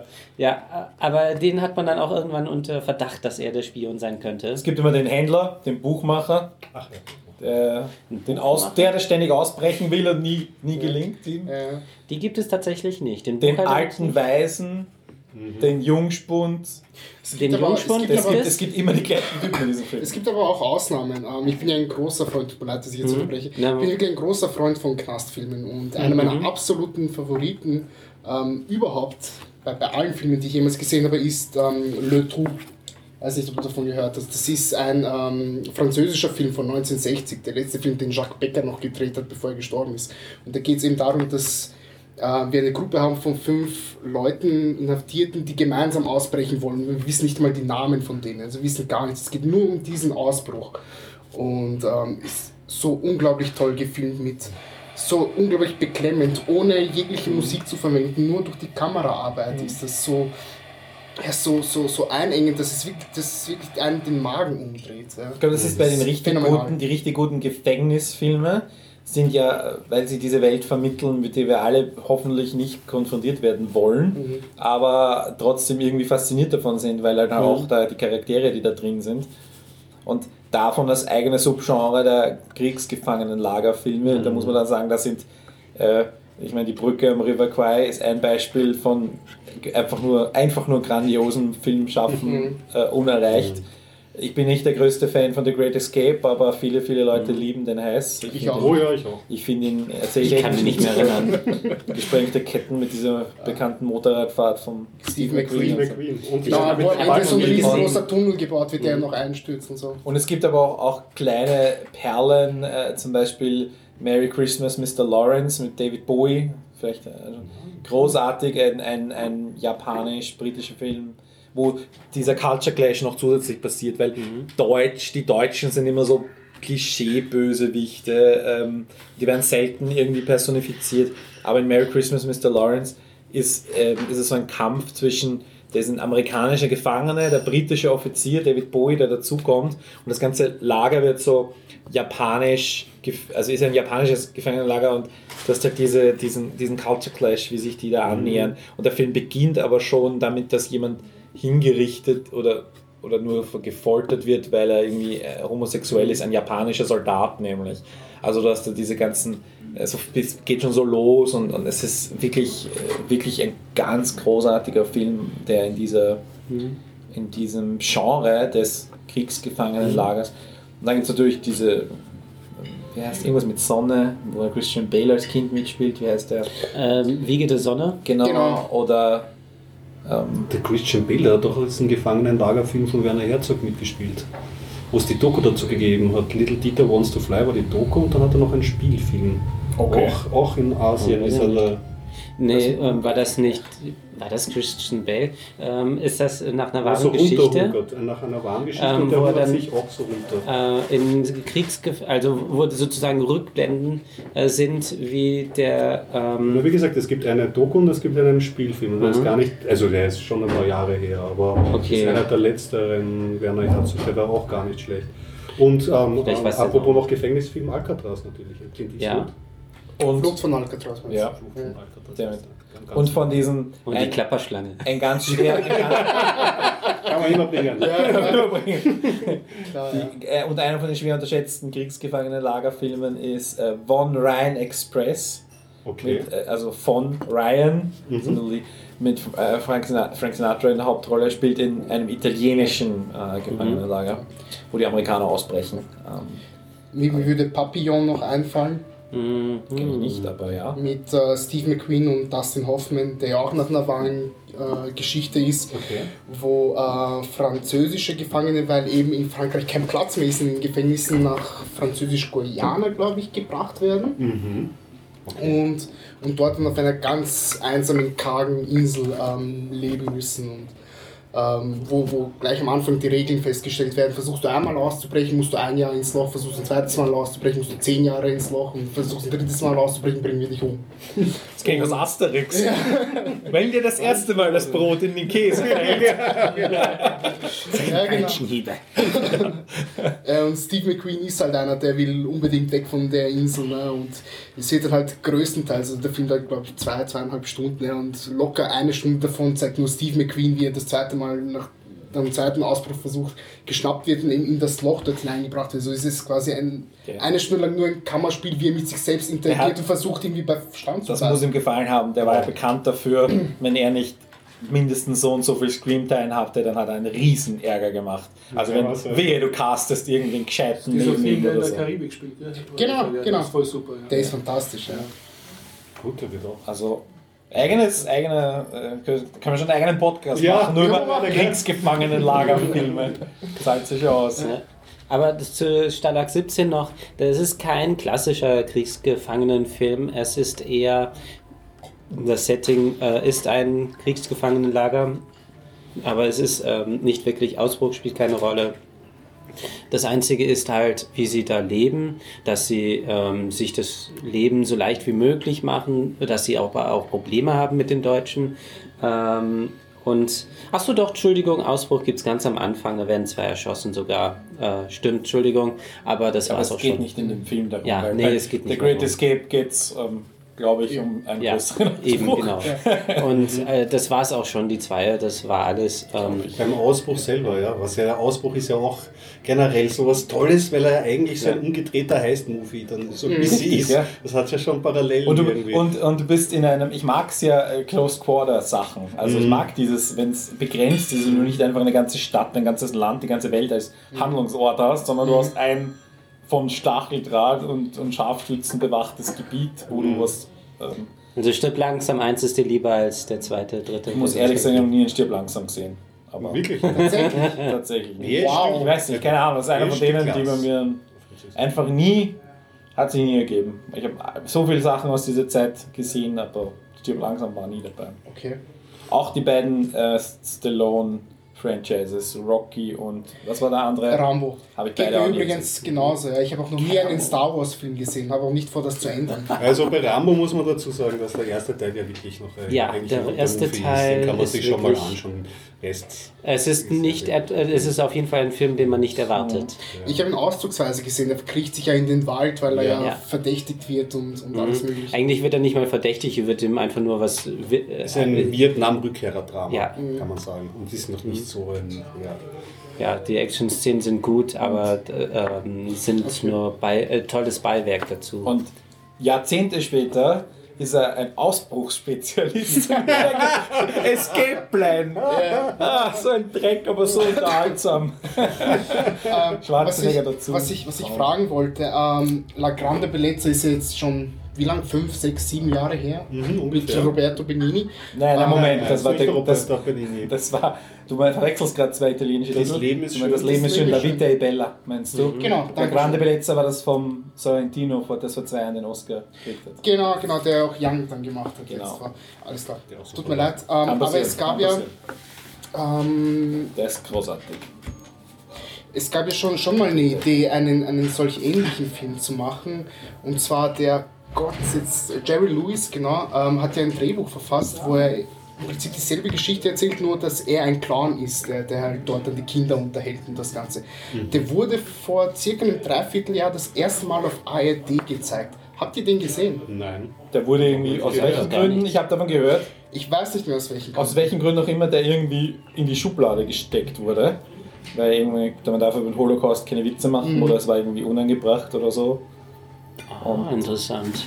Keine Ahnung. Also ich, ich glaube auch nicht, ich weiß gar es ist schon länger her, dass ich darüber gelesen habe. Mhm. Ich habe mich dann nicht näher damit beschäftigt, aber ja, tatsächlich. Genau. Es ist so ein. Dreivierteljahr bis Jahr her, dass er das erste Mal wirklich der Öffentlichkeit zugänglich gemacht wurde, indem er auch bei ARD ausgestrahlt wurde. Ich glaube, den kann man sich gar nicht kaufen auf DVD.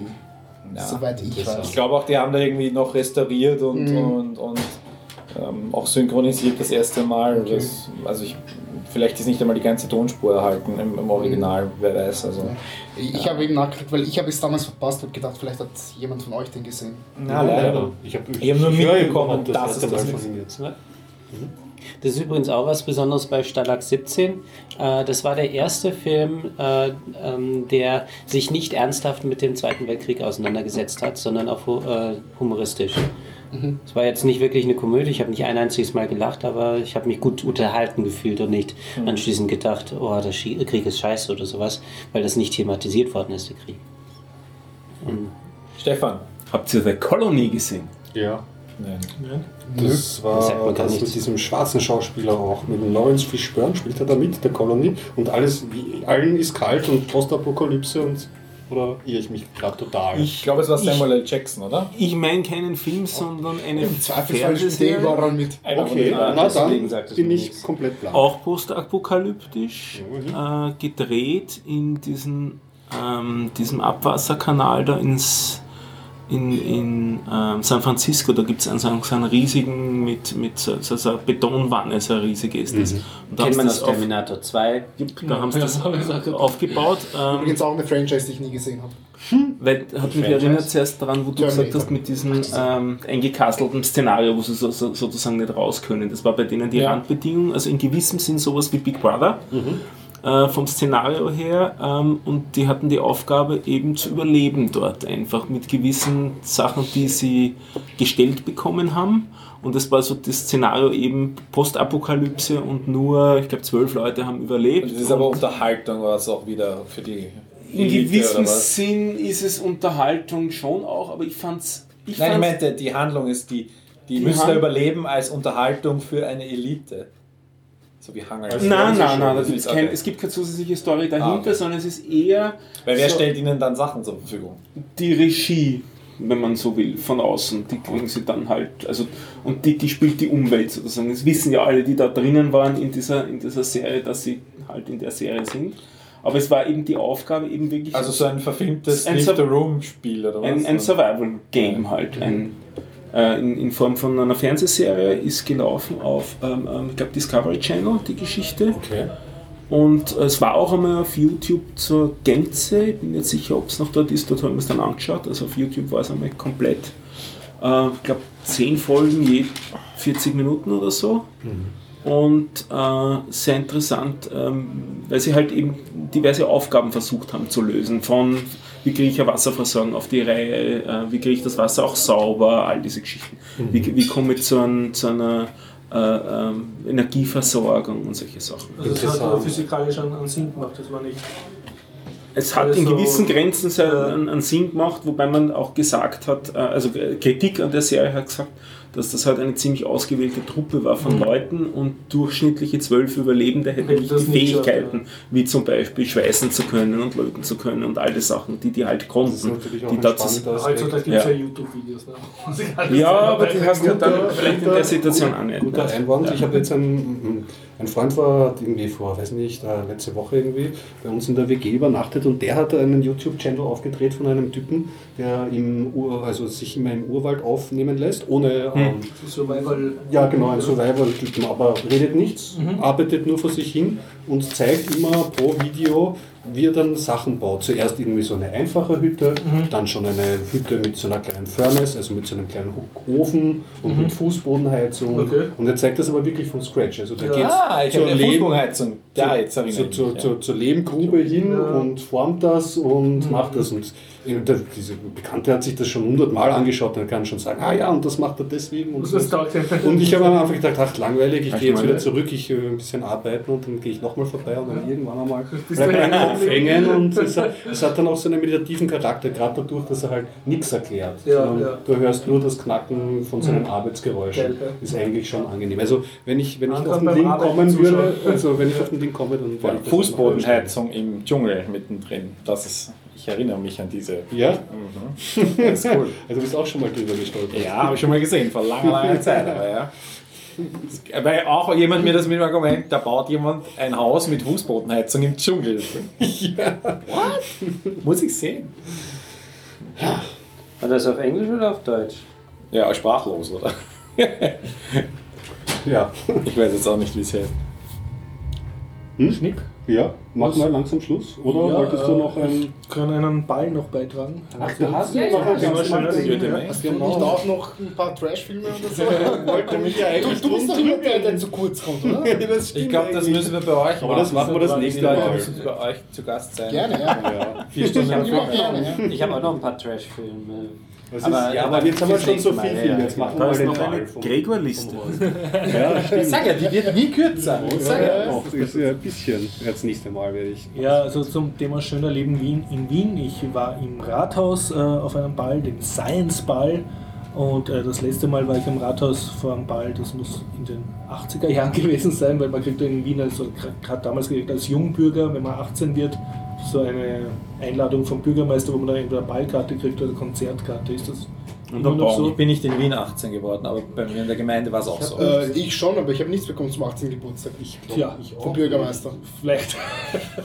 Damals Ja, unter damals. Bürgermeister. Ja, ziemlich wahrscheinlich. ja, okay, dann war ich dann, glaube ich, dreimal bin ich dann 18 geworden, weil der Jungbürgerball so lustig war. Aber ähm, wie gesagt, jetzt war ich äh, heuer nochmal dort. Und, und Science Ball war ein relativ teurer Ball, äh, also die Karte hat äh, circa das Dreifache gekostet, was sonst so eine Ballkarte kostet. Aber man hat auch was gekriegt dafür. Es waren fünf, äh, fünf Säle mit, mit Liveband Okay. und eine Disco.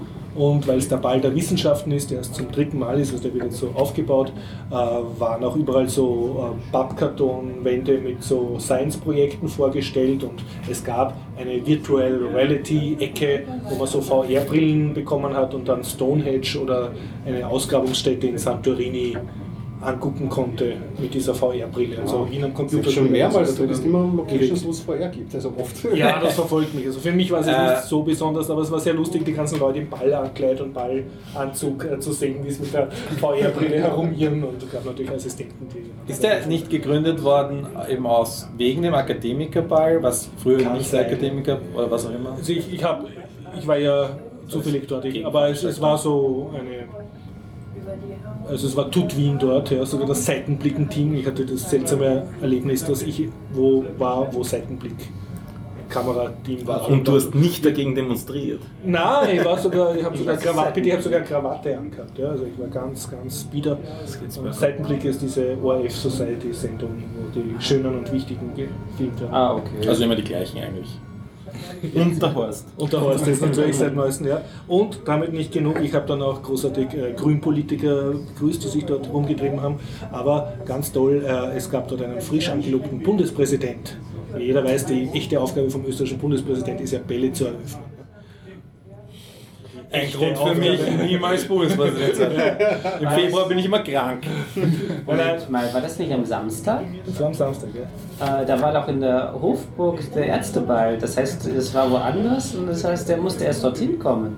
Äh, nein. Nee, ist ja Aber nicht das- so weit von der Hofburg ins Rathaus. Also. Nein, es war so, Samstag und er war im das Rathaus. schafft ja. Also vor. Mitternacht war er im Mit Rathaus. Mit. Dort ist er nachher rübergegangen. Ja, und, und war recht nett. Also, ähm, er hat dann bei der Eröffnung was geredet und nachher war, ähm, war er dann am Kopfende vom großen Festsaal im Rathaus.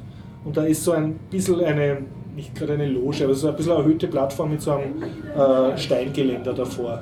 Und das kann man nur über einen Seiteneingang erreichen. Das ist relativ leicht zu sichern. Und da war er dann und war wirklich äh, jedes Mal, wenn man ihn beobachtet hat, ist er, hat er sich über die Balus- Balustrade gebückt und ist von weiblichen Fans äh, fotografiert worden. Sie haben Selfies mit ihm gemacht und das hat er stundenlang äh, mitgemacht und immer gelächelt. Und er ist ja schon älterer Herr, also haben wir gedacht, ja, ein sehr äh, populärer Bundespräsident. Also war zufrieden mit meiner Wahl. Und ja, sonst, ähm, ja, netter Ball kann, Hey, kann ich empfehlen. der Hofer kann auch lächeln. Ja, nein, da werden wir wahrscheinlich ein anderes Publikum hingehen zum Selfie machen. Also du hast von, und von, von den Projekten her, von diesen Aufstellungen, hast du da irgendwas Interessantes mitbekommen oder war das einfach Also ich, so? ich habe mich da nicht aufs Tanzen konzentriert. Okay, also, Also nicht mal diese auf VR-Brille.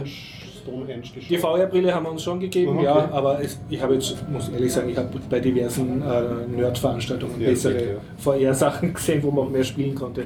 Da waren so Controller und ich bin dann nicht durch eine Tür durchgepasst oder weil es eine kleine Stufe war. Das ist dieses typische Ego-Shooter-Problem, wo dann Hängen ich bleibe hängen. Ja, das war Ein dann auch. War das die doch, ne? Oder Assistentin hat das dann auch nicht lösen können. Da haben wir gedacht, okay, also für jemanden, der noch nie VR gesehen hat, ist das cool. Aber und was sehr cool war, es gab so bei den Tischen so ähm, Blumentöpfe Mhm. und die hat man größtenteils essen können. Also alles. Den Blumentopf oder den? Na, den Topf nicht, aber die Pflanzen, die drin waren. Das waren so Sellerie und, und Suppen. Ah, das haben die genau. Oh. Und fleischfressende Pflan- Pflanzen haben es, glaube ich, auch gehabt als Deko im, im großen Saal. Also halt, Die halt hat, alles die hat man an aber nicht essen können. Ich habe dich gegessen. Also Okay. Finger rein können und machen wir mal. Und du musst es in halt acht Stunden drin halten. Naja, ja, also du, du hast für einen, wie soll ich sagen, für mich war es ein, ein schönes Ballerlebnis. Man hat sehr viel Ball gekriegt für ein bisschen mehr Ge- Geld als übliches. Das Rathaus war sehr, sehr rausgeputzt. ein So viel Ball kann ich gar nicht kriegen, dass ich da ein hingehen billiger. Ball kostet irgendwie 30 Euro und der hat jetzt 90 Euro gekostet. Okay. Es gibt aber auch Bälle, wo es über 100 Euro Ja, zahlen ja. musst. Das sind dann die Oberklasse-Bälle. Und, und Rathaus war sehr rausgeputzt. Also sie haben sich wirklich sehr angestrengt. Das ist auch zum Beispiel die Studenten von der Kunstakademie haben die Disco hergerichtet. Die, und also es, ist, ähm, so, es war so ein bisschen eine Leistungsshow der, Hat, der hat, Unis. schon, hat schon was hergemacht von, vom Aufbau. Ja, ja, also allein vom Schauen war man sehr beschäftigt und mit fünf äh, Bands gehst du auch immer zu tun, herumgehen und waren auch so Sofas aufgestellt. Also das Rathaus war für mich eine sehr schöne Balllocation. Coolste Typ, den ich gesehen habe, war in Uniform, ein Polizist, der rumstolziert ist und mit der Glocke im Halfter die, Aha. die Dings bewacht, also den Ball. Okay. Die waren zu dritt. Also du hast normal auf jedem Ball und auf jeder größeren Veranstaltung hast du Polizei Mhm. und auf Bällen natürlich auch. Okay. Und der ist halt sehr Aufmarschiert. meinst du? ja, es war halt alle anderen waren so gesackelt und Smoking und. Oh ja, aber Uniform ist ja prinzipiell. Ja, Uniform darf man ja auch ja. aber er hat dann wirklich eine sehr Also, herausragende. Pistole gehabt. Okay. Ja, aber. Ausgehuniformen, nicht Dienstuniformen. Ja, da haben es schönere auch, ja. Da gibt es ja, so Balluniform, okay. Und sonst sind auch so rote Kreuztrupps herumgegangen, weil halt da wirklich über 1000 Leute waren, wahrscheinlich insgesamt. Also ständig so ein Trupp, ein Dreiertrupp, wie am Donauinselfest und Ja, so da gibt es das Veranstaltungsgesetz, das definiert Ja. genau, wie, ab wie viele Leuten, Ja. wie viel Feuerwehr, Polizei, Ja, Rettung da sein war halt lustig, du hast lauter Leute in Ballkleidern und Schale und daneben die Typen mit ihren roten Kreuzuniformen, die dann durchklatschen. Mhm. Ja, na, äh, sehr, sehr netter Ball. Und, Wie lange äh, bist du geblieben? Ah, und hast du nachher einen Café gefunden, wo du. Nein, nichts. Also alle meine Tanzpartnerinnen und Tan äh, Freunde haben geschwächelt um, um eins und ich war dann auch um zwei, bin ich, habe ich das dann verlassen mit dem Großteil der Leute. Es ist noch ein bisschen weitergegangen, ich bin einfach nach Hause gegangen. Ja. Also wieder nicht rausgekriegt, wo man überwintert bis zur ersten U-Bahn. In welchem Café. Ich bin dankbar für Hinweise, also welches Café derzeit offen hat, dass man nach am Ball hingehen kann. Flex Kaffee und fertig. Flex Café? Nein, das Beim Flex du? Ja, beim Flex gibt es das Kaffee. In Flex ist Das es ein drin? Mac-Café. Das, das Flex beim Das Flex auch. Donaukanal, das Flex. Ja, Ich Das, keine- hat ein Café? ja, Das hat doch nur so ein Disco. nein. Das hat ein Café. Ich Das war hat schon lange nicht mehr mehr- da. Ja, ja, das, dann erzähle ich dir, das, habe schon Okay, seit ja. mehreren Jahren, das ist schon relativ lang, als neben, der, neben dem Club gibt es Ja. auch so einen Bereich, wo es einfach Ah. ganz normal Bar Okay, jawohl, den was man eh sieht, wenn man am Donaukanal spazieren geht. Ah, und der hat Ja, das offen die ganze Nacht. ist. Schlau. Sage ich, nein, sage ich jetzt mal so. Ich Ja. kann mir vorstellen, dass das lange so, offen sollte hat, offen. Ja. Schlau, das Problem gelöst. Äh, ja, Okay. Verlosung? Trommelwirbel, ja. Also, was wie hast du dir das vorgestellt? Du Also pass auf, da, wir letztes, da wir letztes Mal gesagt haben, es kriegt jemand, äh, wir, wir haben zwei äh, Pullis, ja? Einen für jemanden, der uns ein iTunes-Review schreibt, was derzeit noch keiner gemacht hat, das gilt weiterhin. Ja? Bis- Sehr gut. Attitude, Attitude Ja. Leute. Und das andere, wir haben insgesamt zwei Einsendungen gehabt, die sich um diesen Pullover gieren. Das heißt, wir haben auch mindestens zwei Hörer. Einer sitzt jetzt da, Nenad. Ja. Und eins war die Elke. Elke, genau. Ja. Und da würde ich sagen, entscheidet jetzt das Los per Münzwert. Sucht ihr aus, Kopf oder Zahl. Und Ist es nicht unfair der Elke gegenüber? weil sie sich nicht aussuchen. Wieso? Genau, ja. Das ist- Naja, dann sollte das ist jemand eine interessante Frage. Ich, ich, äh, ich Oder man erkläre die zweite Stunde zu eröffnen vom Podcast.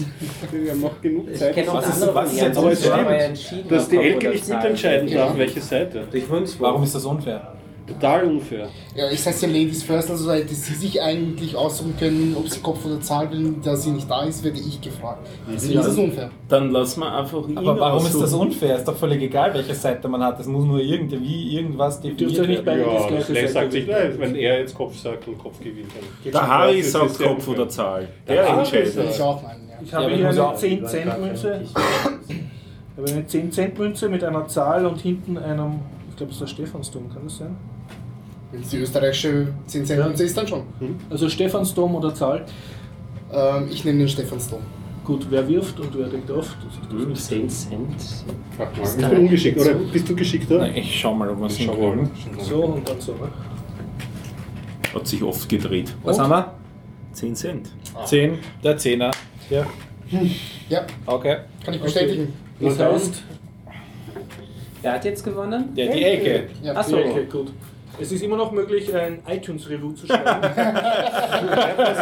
immer wieder Woche jemand gemacht hat. Das geht jetzt weiterhin. Die sind Sehen schon einen nächste Woche. Das wird noch Doch lange. Ja, so. Wenn, vor allem, wenn er jetzt schreibt, schreibe ich garantiert auch eins. entscheidet das sie Los. in letzter Sekunde machen. Es gelten alle iTunes-Reviews, die wir kriegen. Gut. Ja. Okay, äh, falls die Elke immer noch zuhört, äh, bitte, ähm, ja. Nein, ich habe ihre E-Mail. Sie Ja, wird hat sie kontaktiert genau, und, richtig. und wir checken, wie wir das schicken. Apropos, Soll ähm, vorbeikommen? Ich weiß nicht, woher sie kommt, aber. Ich auch nicht. Es kann sein, dass sie weit weg wohnt. äh, ja, Elke, ich habe mich sehr gefreut, dass du dir die Mühe gemacht hast, nachzuschauen oder gewusst hast, woher das, der Ausdruck Orang-Utan-Kraus kommt. Kommt nämlich aus einem Hörspiel von Helge Schneider ähm, auf der Doppel-CD äh, Es gibt Reis, Baby. Ähm, das war auch die erste äh, Helge Schneider CD, die ich auf, auf und runter gehört habe. Und dort gibt es ein Hörspiel, wo eine Katze findet, namens Orang-Utan-Kraus, was ihn sehr aufregt. Um Gregor zu ärgern, hast du schon geschafft, die Roman-CD zu hören. Du ärgerst mich wirklich. Dann hören Sie das nächste Sendung, ob Gregor vielleicht bis dahin einen CD-Player aufgetrieben hat. Ich werde mich bemühen. Ist ja wirklich unter aller Kanone. Wirklich. Ich habe auch die ihm noch nicht fertig. Ich mache drei neue Themen das nächste Mal. Die anderen zwei sind jetzt gekübelt. Sehr gut. Schade, Von ich hätte, drei ich hätte gerne Themen die Geschichte mit dem Elefantenfleisch gehört. Tja, leider nein. Die kriegen wir nie mehr, oder? Nein. Nächste Woche gibt es drei neue Themen. Äh, nächstes Mal gibt es drei Aber neue Themen. eigentlich, Ja, da muss man vorsichtig aber eigentlich standen da vier. Gut, dass wir das. Nein, das habe ich extra für dich noch dazu geschrieben. Da habe ich auch einen Abstand gemacht. Aber über deine Antiviren-Scanner machen wir das nächste Mal. Alle Themen, die wir angekündigt haben, Ja. aber nicht gekommen sind, können wir nächstes Mal noch einmal in die Vielleicht. Oder übernächste Woche. Schön. Das heißt, der Gregor bekommt jetzt noch einmal zwei weitere Themen auf Ja, seiner ich werde einfach alle ausladen und ich werde zu Hause bleiben. Ab und zu löscht er Er muss, einmal jetzt, jedes Jahr. sprechen. er muss sich jetzt zu Hause langweilen, weil er nichts Neues anfangen kann. Boah, bei mir zu Hause mit dem bitte. Wasser scheißen. Ah, halt, halt, eine letzte Meldung, äh, speziell für, den, äh, für alle äh, Crawl-Spieler. ist- Ich habe äh, Version 19 von Dungeon Crawl gespielt. Das ist so geil! Schön, schön, schön war's. Bis zum nächsten Mal. Ciao. So, Interview mit Simon über die Ars Electronica. Hallo Simon, Hallo. wo warst du äh, am letzten Wochenende oder wann war das? Äh, ja, es war am letzten Wochenende, am äh, Sonntag. Und da habe ich, ähm, da war ich bei der Ars Electronica. Ja. Warst du da ganz alleine? Äh, nein, da war ich mit meinem Papa. Warst du da zum ersten Mal? Nein, da war ich zum zweiten Mal. Dort habe ich sogar schon mal gewonnen. Okay. Was ist die Ars Electronica? Wie kann man sich das vorstellen? Ähm, das ist ein, ähm, also es gibt ein Festival und es gibt auch noch ein Museum, das wird auch das Gläserne Schiff genannt. Und in einem Museum findet man halt eine Ausstellung über mehrere Kategorien von technischen Sachen, wie zum Beispiel Roboter und sowas. Und ist halt ein Museum und da kann man sich das alles anschauen. Und da geht es hauptsächlich um elektronische Kunst. Genau. War das langweilig für dich? Du Nein. bist ja jetzt relativ jung, oder? Du bist elf oder wie alt bist du Ich jetzt? bin zehn, bald Zehn. elf. Okay, ja. War das nicht langweilig? Nein. Hat man aber auch was ausprobieren dürfen? Oder war das sowas wie ein Äh. Computerspiel, was man selber spielen konnte? Ja, es gab so eine, auch so eine äh, Kinderetage Mhm. und äh, auch in einem bestimmten Labor konnte man somit äh, einem, konnte man sich eine etwas aus drei, drei, äh, mit einem 3D-Drucker drucken lassen. Konnte man sich ähm, konnte man spiegelverkehrt etwas auf die eine Seite malen auf dem Monitor. Wieder am Stift oder wie hat man da draus Genau, gemalt? mit so einem ja? Stift. Und der und- hat das dann als 3D-Objekt gedruckt? Und der hat es dann als 3D-Objekt gedruckt, ja. Aber der hat es ähm, ähm, wie ein Kreuz gedruckt. Das sind auf jeder Seite des Kreuzes äh, diese Also Spiegelungen. es war vierfach. Genau. Vierfach hat er das ausgedruckt. Und du hast dir das dann mitnehmen können, den ja, Ausdruck? das konnte ich mir dann mitbringen, äh, mitnehmen. Und was hast du da gemalt? Äh, ich habe da mal, äh, meinen Namen geschrieben. Und jetzt hast du ein, ein Kreuz mit deinem Namen auf jeder Seite. Genau.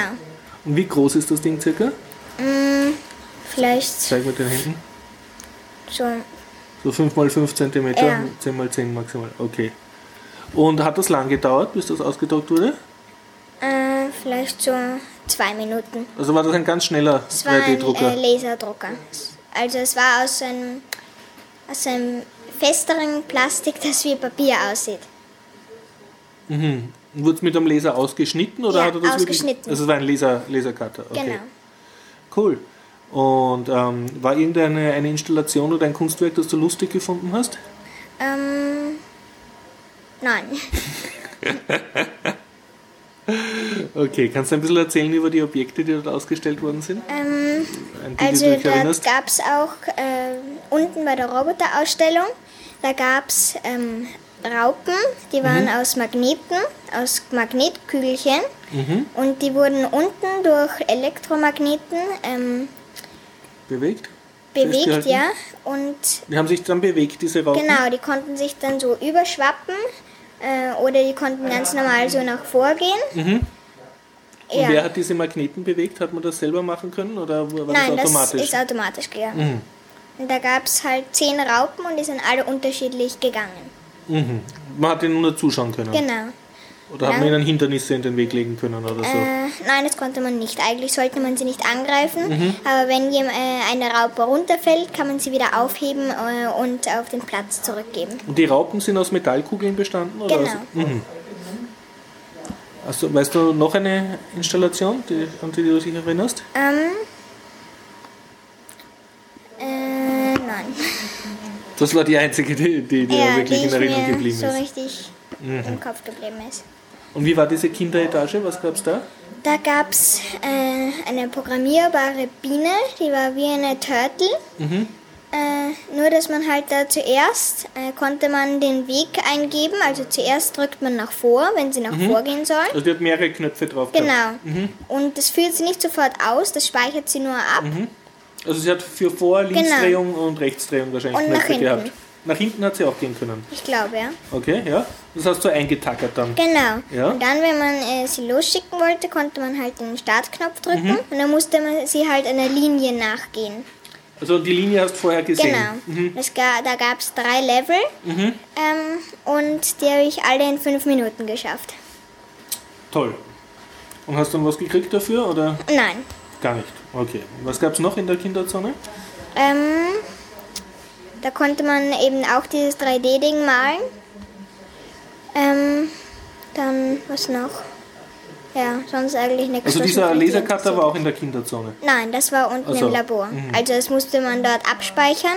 Dann wird das unten nach unten geschickt. Dann, wenn man es ausdrucken will, muss man nach unten gehen, es wieder erkennen, was es war. Dann sagen, äh, könnten Sie mir das bitte ausdrucken. Insgesamt hat es dir gefallen? Insgesamt hat es mir gefallen, ja. Hast du von Linz sonst noch was gesehen? Nein, weil Linz interessiert mich nicht. Interessiert dich nicht, was nur wegen der Aselektronik. Ja. Okay, kannst du es anderen Familien mit Kindern empfehlen, dorthin Ja, zu gehen? schon. Schon. Wie lange warst du dort? Den ganzen Tag? Oder? Äh, ja, den ganzen Tag, aber da gibt es noch was Cooles. Da gibt es derzeit dieses, ähm, ähm, ich weiß jetzt, habe jetzt den Namen gerade nicht, äh, der fällt mir jetzt gerade nicht ein. Ein Haus? Oder? Nein, das war so ein Raum, da geht man rein, das war so ein Saal. Und wenn man dann noch, da gibt es Plätze, wenn man reinkommt. Und hier vorne ist, ähm, also da oben sind Beamer und da auf den Seiten, da sind lauter Sensoren und auf dem Boden auch äh, kleine. Ja. Und da konnte man halt auf der Fläche herumgehen. Ja. Die Sensoren haben halt erkannt äh, Wo man den ist? XYZ. Ja, Z von dir, ja, also- Auch, ja. Ähm, und dann konnte er halt nach diesem Ding die Koordinaten, die Position von mir herausfinden. Mit Ja, dieser Position, da konnte, äh, war dann ein Spiel zum Beispiel. Mhm. Da äh, mussten alle Kinder auf die Fläche. Mhm. Und da konnte man äh, dort, wo die meisten Kinder auf der Fläche vom Spiel, wo die meisten Kinder gestanden sind Mhm. unten, das Spiel, das wurde gespielt. Und auf dieser Fläche vorne wird eigentlich alles angezeigt, was da unten angezeigt wird. nur Okay, halt, also- dass für, äh, das unten nur für die Leute ist, die gerade auf der Fläche sind. Also es war dann farblich markiert. Genau. Aber nur am Bildschirm, nicht am Boden. Der Boden Ja. selber hat nicht geleuchtet. Nein. Okay. Und ähm, dann da, der, das Spiel, das mir am besten Ja. gefallen hat, da ging es um Fische. Mhm. Da gab es halt so eine Schutzzeit am Anfang. Und dann kamen so andere äh, Fische Mhm. und die konnte man auffressen. Indem du herumgehst in dem, Genau, in dem in Raum der, auf das äh, richtige Feld. Genau.